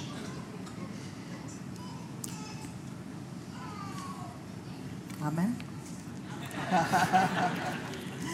Los cerebros de cada uno definen cómo se maneja el estrés. Esto también afecta la forma en que cada uno usa las palabras.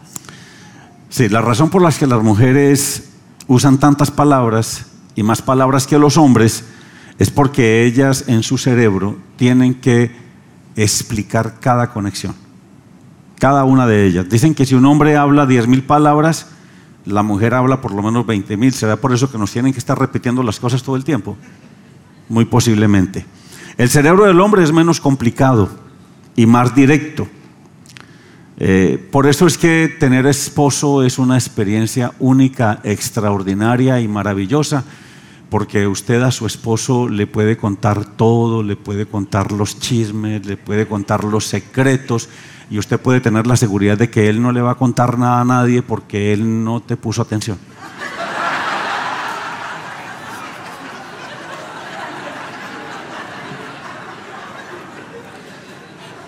Parecía que estaba poniendo atención.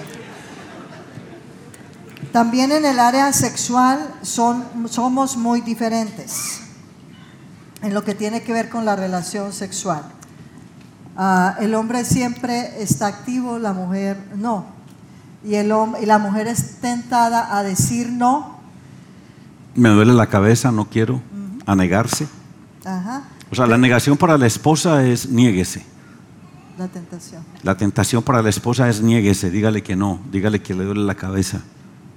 La tentación para el esposo es guarde silencio, no se comunique. Pero la lectura que ambos dan de este es lo mismo. Cuando una esposa se niega al esposo, él piensa, él piensa que ella no le ama, no le cuida, no le valora, no le importa. Y cuando un esposo no se comunica, la lectura que la esposa hace es la misma. No me ama, no me quiere, no le importo, no me valora. Entonces tenemos que tener cuidado con eso. Entonces las mujeres se molestan porque sus esposos les tocan todo el tiempo.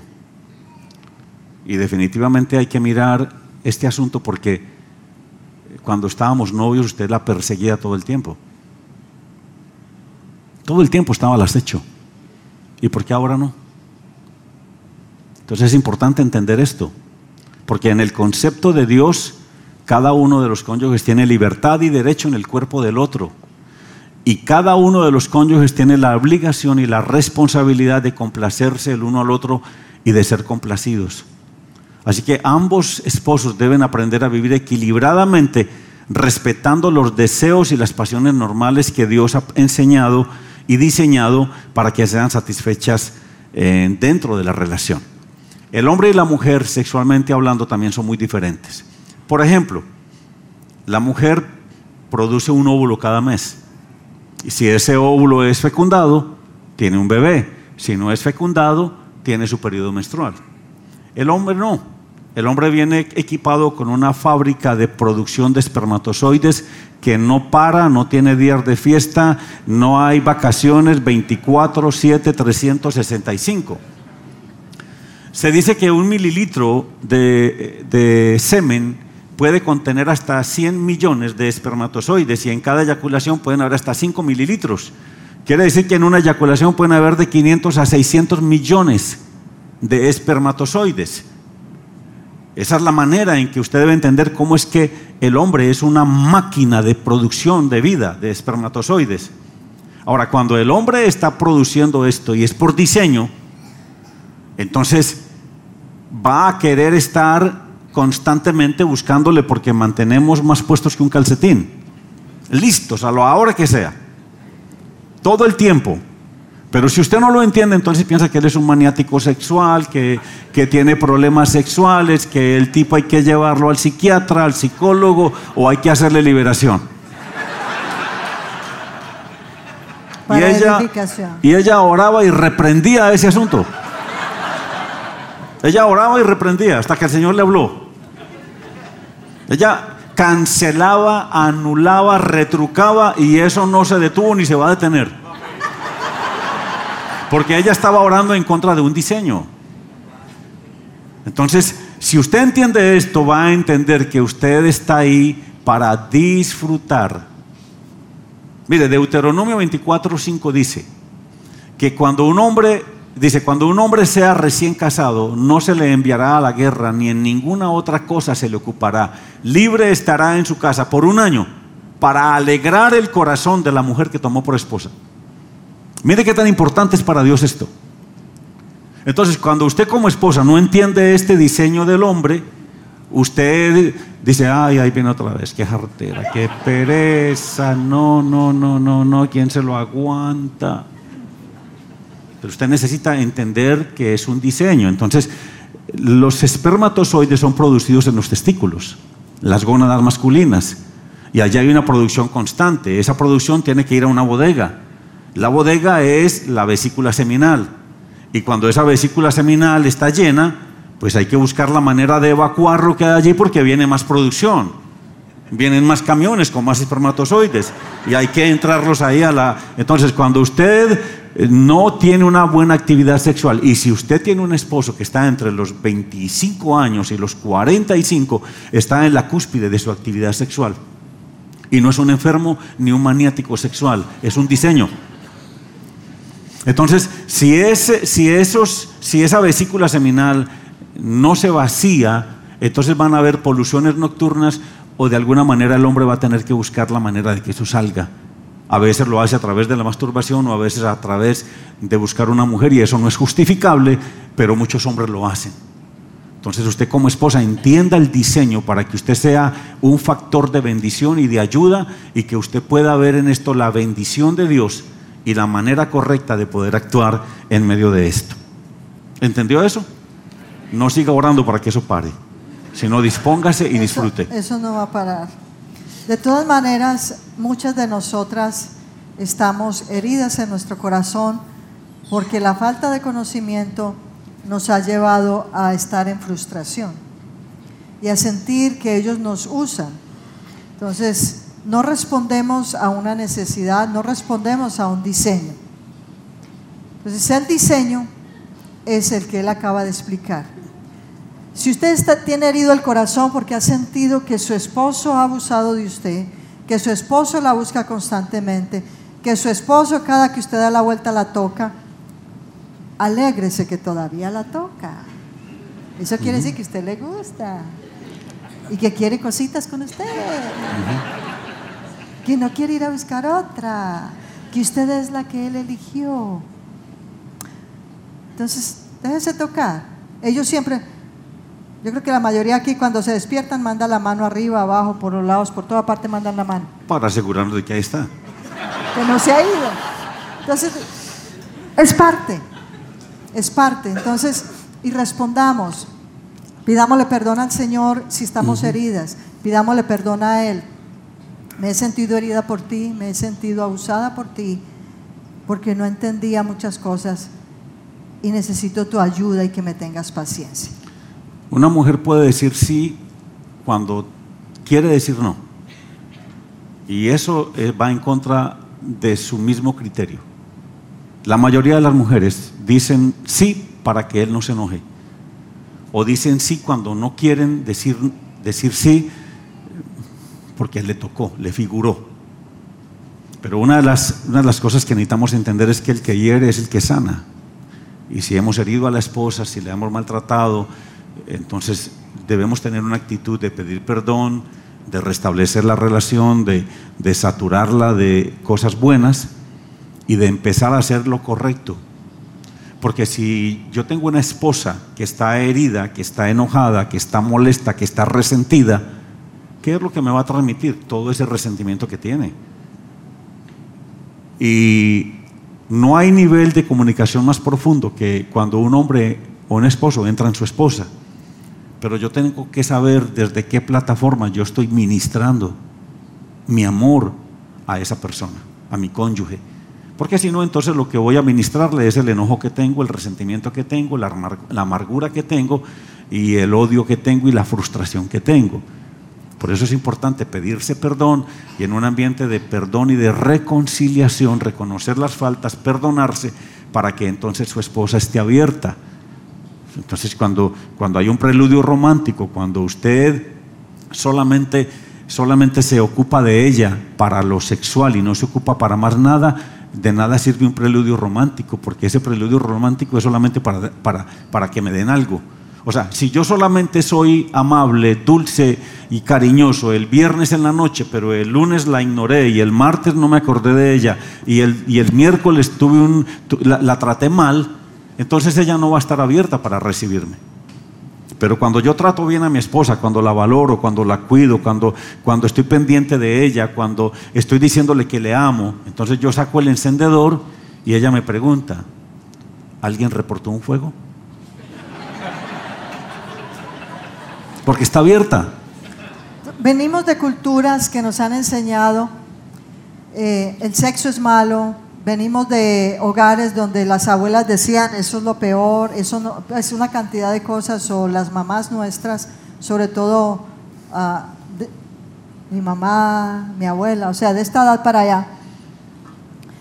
Pero, y tenemos la relación íntima como un sacrificio tengo que hacer ese sacrificio. ay, no, qué sacrificio, cómo me cuesta. Entonces, examinemos el corazón, porque no hay cosa más excitante, no hay cosa más emocionante que tener una relación sexual con todo. Llegar a un orgasmo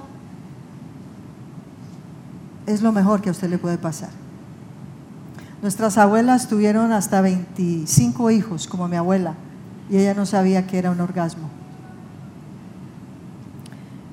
Cuando uno llega hasta allá, eso es tan rico, eso es tan excitante, es tan delicioso que yo quiero volver a hacerlo.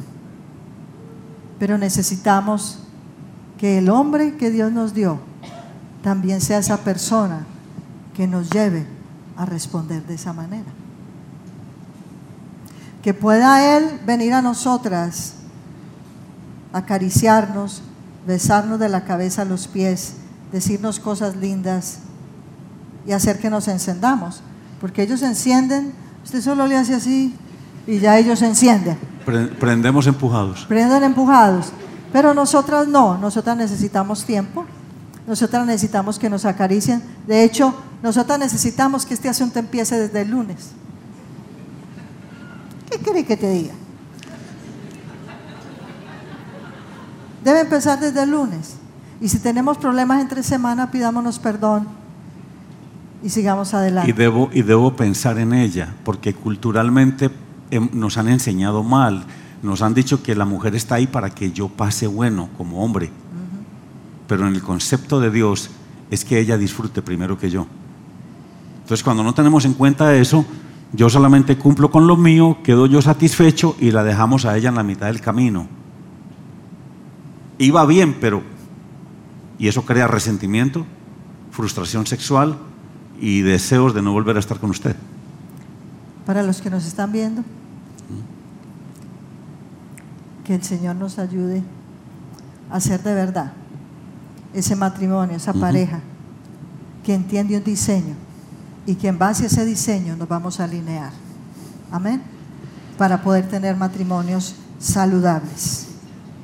Entonces, cuando un hombre está sexualmente activo pero insatisfecho, anda triste, irritado, deprimido y con el ánimo caído. Usted puede ver cuando le pide a su esposo una tarea tan simple como, por favor mi amor, vaya, traiga la leche, los huevos, el pan. Cuando él viene le dice, ahí tiene. Ahí se lo puse. Pero cuando está bien atendido sexualmente, usted le manda a hacer la tarea y él le dice, mi amor, ¿y quieres algo más? ¿Quieres que te traiga algo eh, que necesitas? Y nosotras también. Cuando... Sí, porque eso alimenta todo este sistema de relación. Entonces, un, un, esposo sexualmente activo pero insatisfecho y una mujer sexualmente activa y molesta son una terrible combinación que destruirá la relación de pareja. No os neguéis el uno al otro es un principio establecido en la palabra del Señor para convivencia sana sexual. Entonces, la palabra del Señor dice que mejores son dos que uno, porque hay del solo que cuando cayeren no tiene quien lo levante.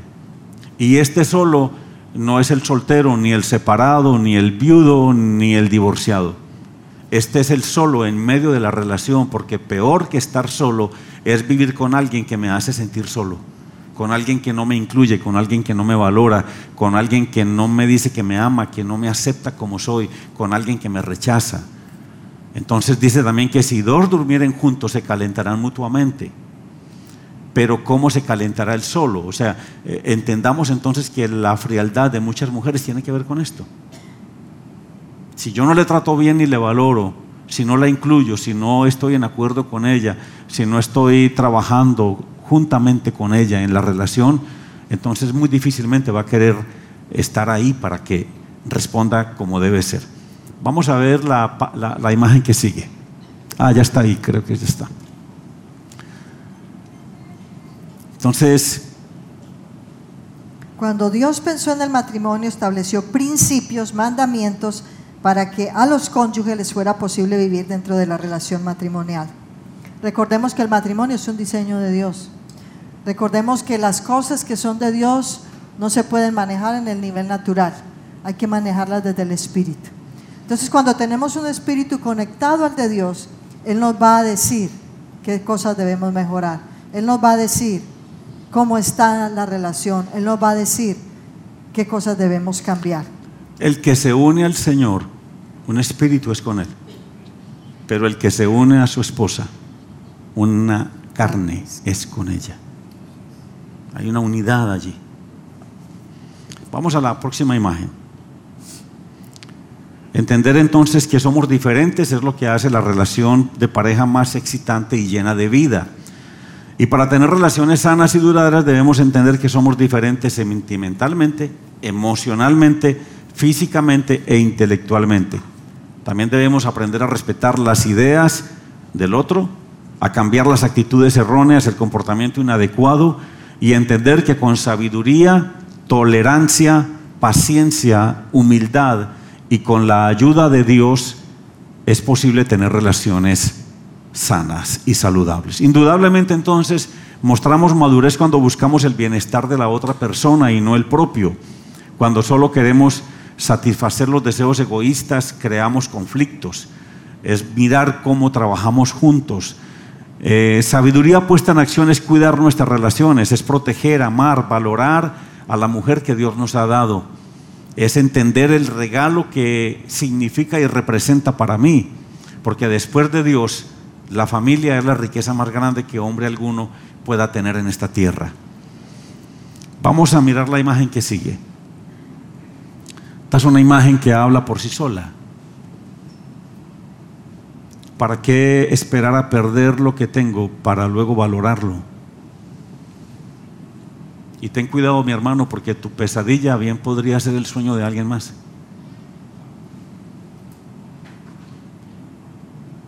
Tú sueltas la que, tiene, la que tienes y hay 10 que la quieren agarrar. La quieren tomar. Este la soltó yo para mí. Eh, la otra imagen. Aquí usted entonces se dará cuenta cómo están los cerebros del hombre y el de la mujer. Nosotros, dos conexioncitas nomás. Con eso resolvemos todo. ¿Por qué las mujeres viven más que los hombres? ¿Por qué duran más tiempo? Porque ellas no tienen esposas.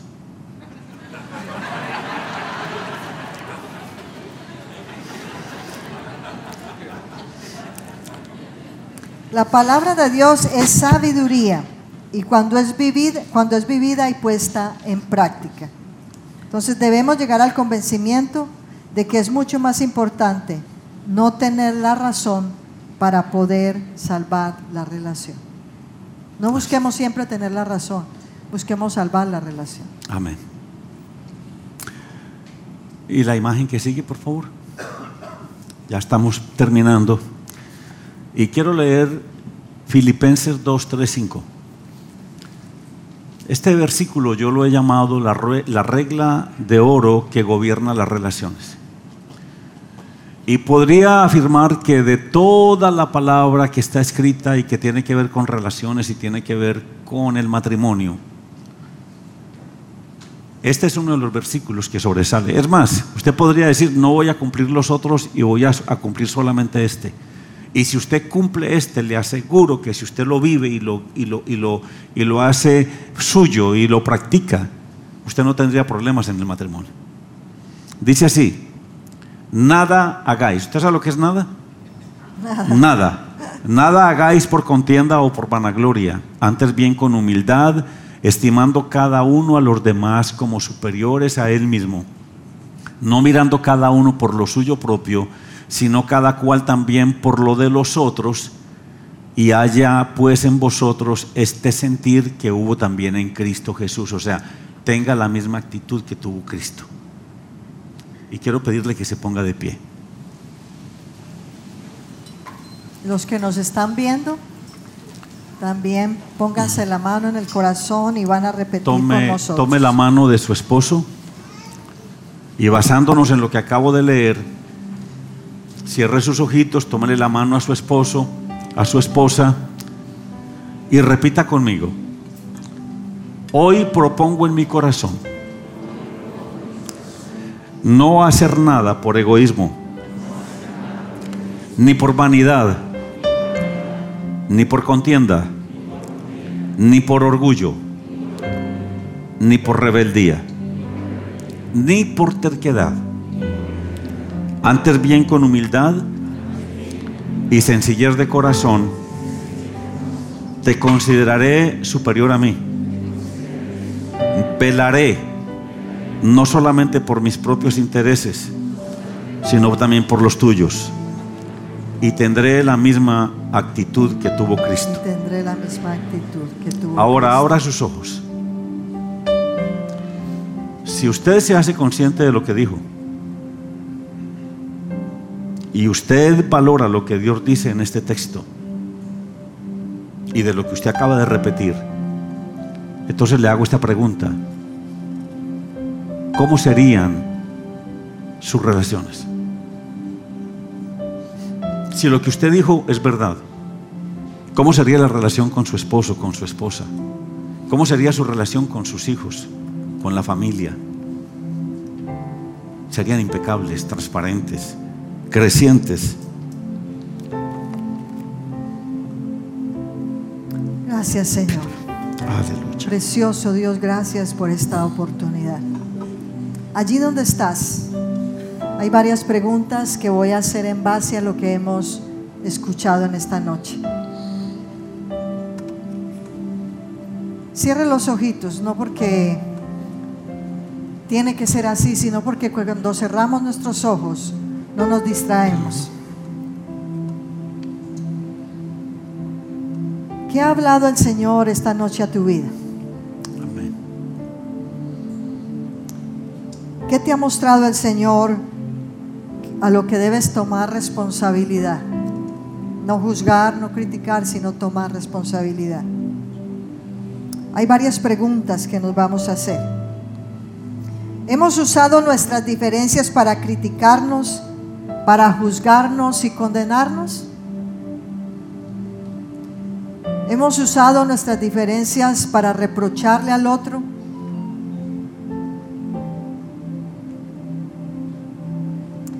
En base a lo que hemos aprendido, ¿he de verdad aceptado a mi compañero de pacto aunque tiene una forma de ser diferente, de pensar diferente? ¿O solo quiero que me respete a mí? Que te respete a ti. ¿Estoy demandando lo justo de mi cónyuge? ¿O en realidad le estoy pidiendo cosas que por diseño van a ser difíciles o son casi imposibles de cambiar? Lo que tiene que ver con actitudes, con comportamiento, se puede cambiar con la ayuda del Amén. Espíritu Santo.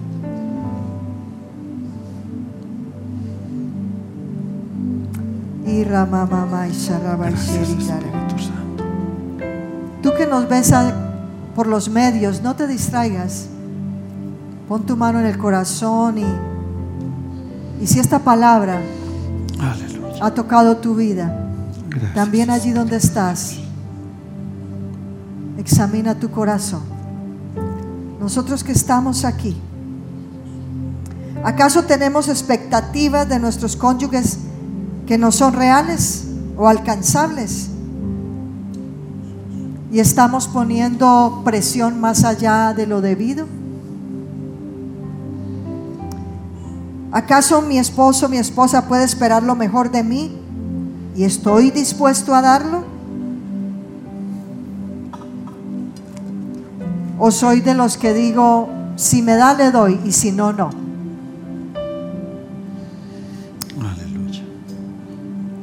¿O soy de los que digo, yo soy así y así me tiene que aceptar?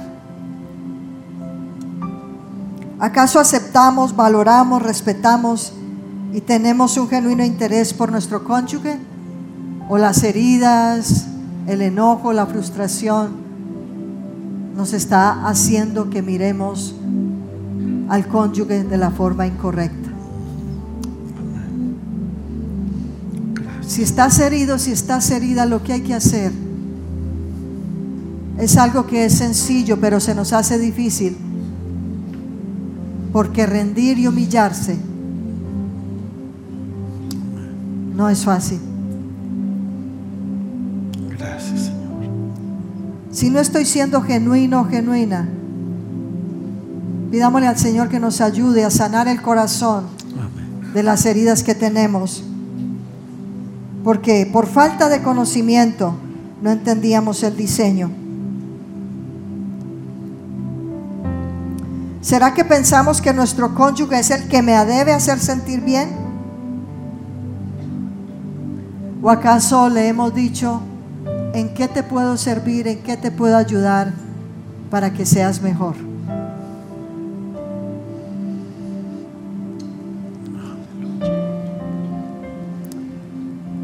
El Señor nos manda a que miremos por lo de los otros y no por lo de nosotros Amén. mismos y que Gracias. tengamos la actitud que tuvo Gracias Cristo. por tu palabra, Señor. Tú estás aquí, Señor.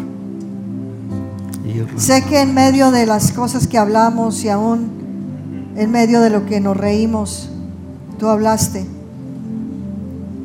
Ayúdanos a ser lo suficientemente humildes para reconocerlo. Porque una muestra de madurez, Señor, es reconocer y tomar responsabilidad de nuestros errores, Aleluya. nuestras equivocaciones y de lo que no hemos hecho correctamente. Señor, ayúdame que ahora después de escuchar lo que escuché, yo pueda tomarme de la mano con mi cónyuge y comenzar un nuevo tiempo, Señor, porque hoy he entendido que las diferencias están para unirnos, no para separarnos. Que las diferencias están para que crezcamos y maduremos, no para que nos acusemos y nos condenemos. Amén. Que las diferencias están para que nos ayudemos el uno al otro a crecer. Y ramamamai shireba shiri kararama. Señor, ayúdanos a estar dispuestos a sacar adelante nuestra relación. Que podamos mirar al otro, Señor, tan necesitado como nosotros Amén. mismos. Que podamos mirar a nuestro cónyuge, En el nombre de Jesús. que tal vez tiene actitudes porque fue herido, así como yo fui herido.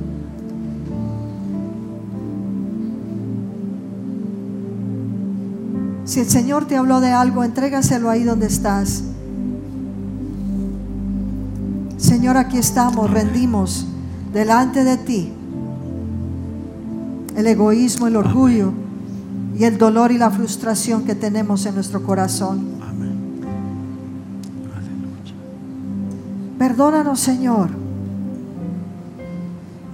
La falta de conocimiento muchas veces, Señor, nos lleva a andar por las sendas que no son correctas Sí, Señor. y a exigir aquello Padre. que definitivamente, Señor, es parte de un diseño. Levantamos nuestras manos a ti y te decimos, Señor, necesitamos tu ayuda, Señor. Amén. Tú sabes que somos dos imperfectos. Amén.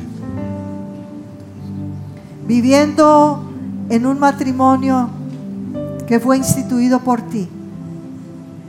Porque el matrimonio fue hecho por ti, diseñado por ti, porque Amén. querías una generación para ti. Amén. Gracias. Aquí estamos, Señor. Rendimos nuestro egoísmo, nuestro orgullo. Y Señor, que seamos obedientes a tu palabra. Perdonemos aunque nos ofendan. Amemos aunque no nos amen. Amén. Que más que las palabras sea nuestro comportamiento. Como dice la escritura, que atraigamos a nuestros esposos no por las palabras, sino por los hechos. Amén. Ayúdanos, Señor. Amén. Perdónanos por criticar, porque no entendíamos. Perdónanos por juzgar, porque no entendíamos.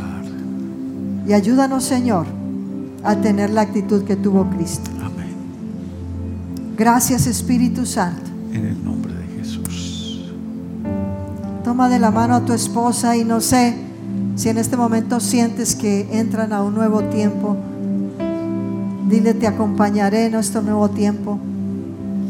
Estaré contigo en este nuevo tiempo. Estaremos juntos hasta el final. Te doy la seguridad de mi amor. Tenme paciencia. Gracias.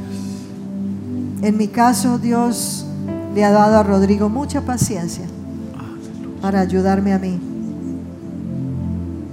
aún sin conocerle y aún con el carácter que tenía. Y yo sé que hoy en Cristo tenemos todo lo que necesitamos para ser familias saludables y ejemplo Amén. a esta generación. Porque en Cristo todo lo podemos. Porque en Cristo todo lo tenemos. Amén. Porque en Cristo tenemos el poder y la autoridad.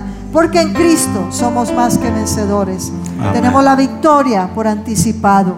Porque en Cristo podemos rendir. Porque con Cristo todo es posible.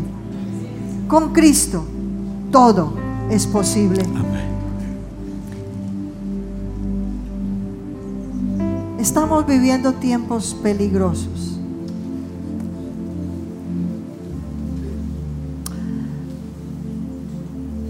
Yo creo que nosotros no dimensionamos muchas cosas que están pasando.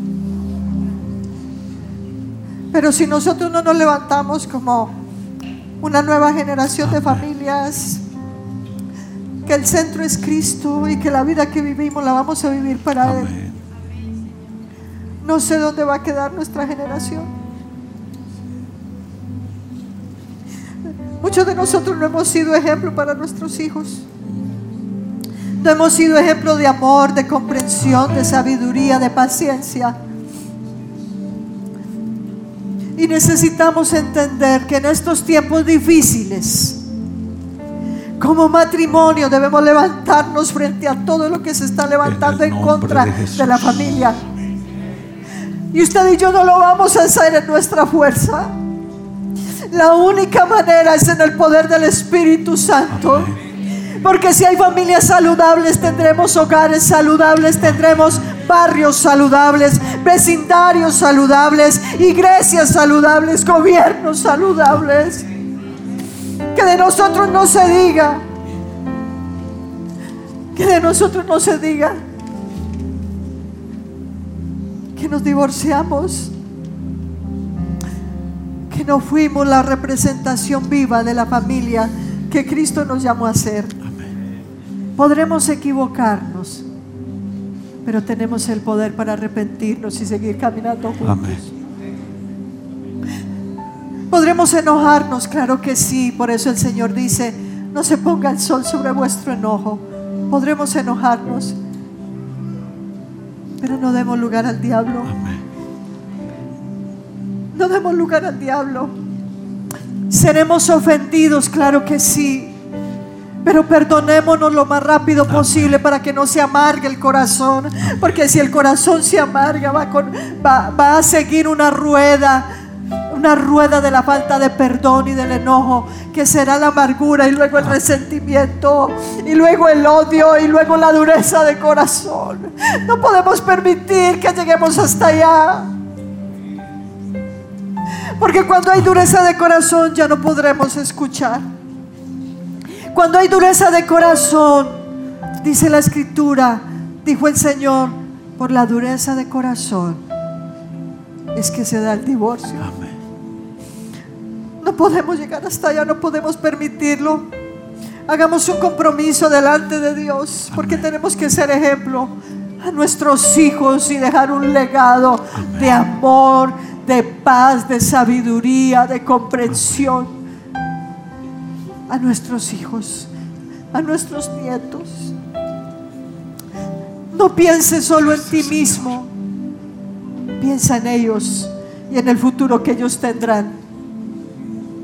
¿Qué futuro les queremos dejar a nuestros hijos? Y nosotros como padre daríamos todo por nuestros hijos.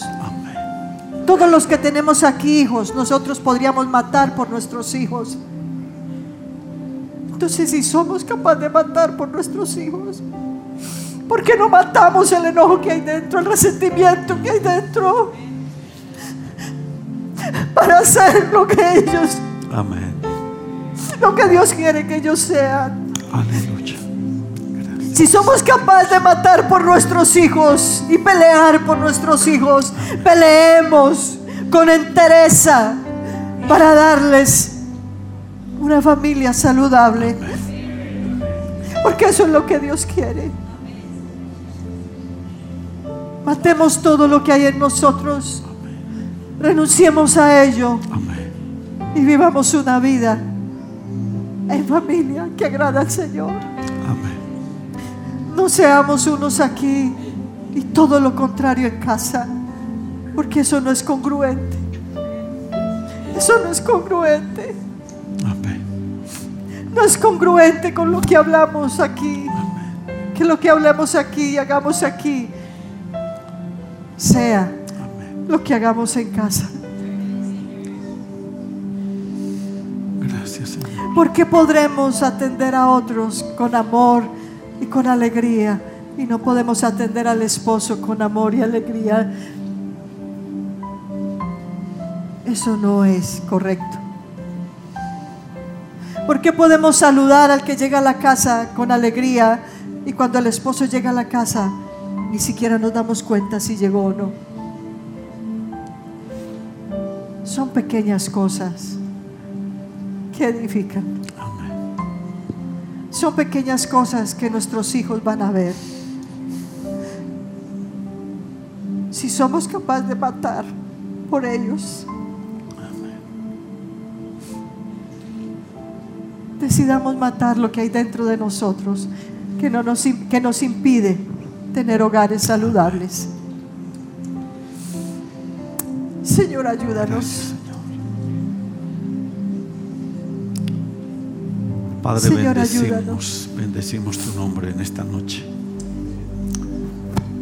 Padre, bendecimos cada matrimonio. Bendecimos cada matrimonio en este lugar. Hoy venimos para hablar vida y bendición sobre ellos. Sí, Señor, Hoy venimos para bendecir a sus hijos y sus generaciones. en el nombre de Jesús. Hemos venido para que tú te glorifiques en cada vida y en cada corazón. En el nombre de Jesús. Padre, por el poder de la resurrección y por el poder de la sangre, resucita cada relación muerta o que está empezando a morir. El nombre de Jesús. Y que haya un nuevo comienzo.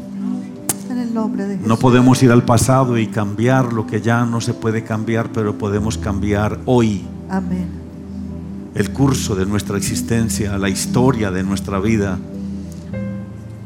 Y yo ruego, Señor, que ellos en este tiempo Y nosotros, Señor. se levanten En el nombre de Jesús. para mostrar quién eres tú. Amén.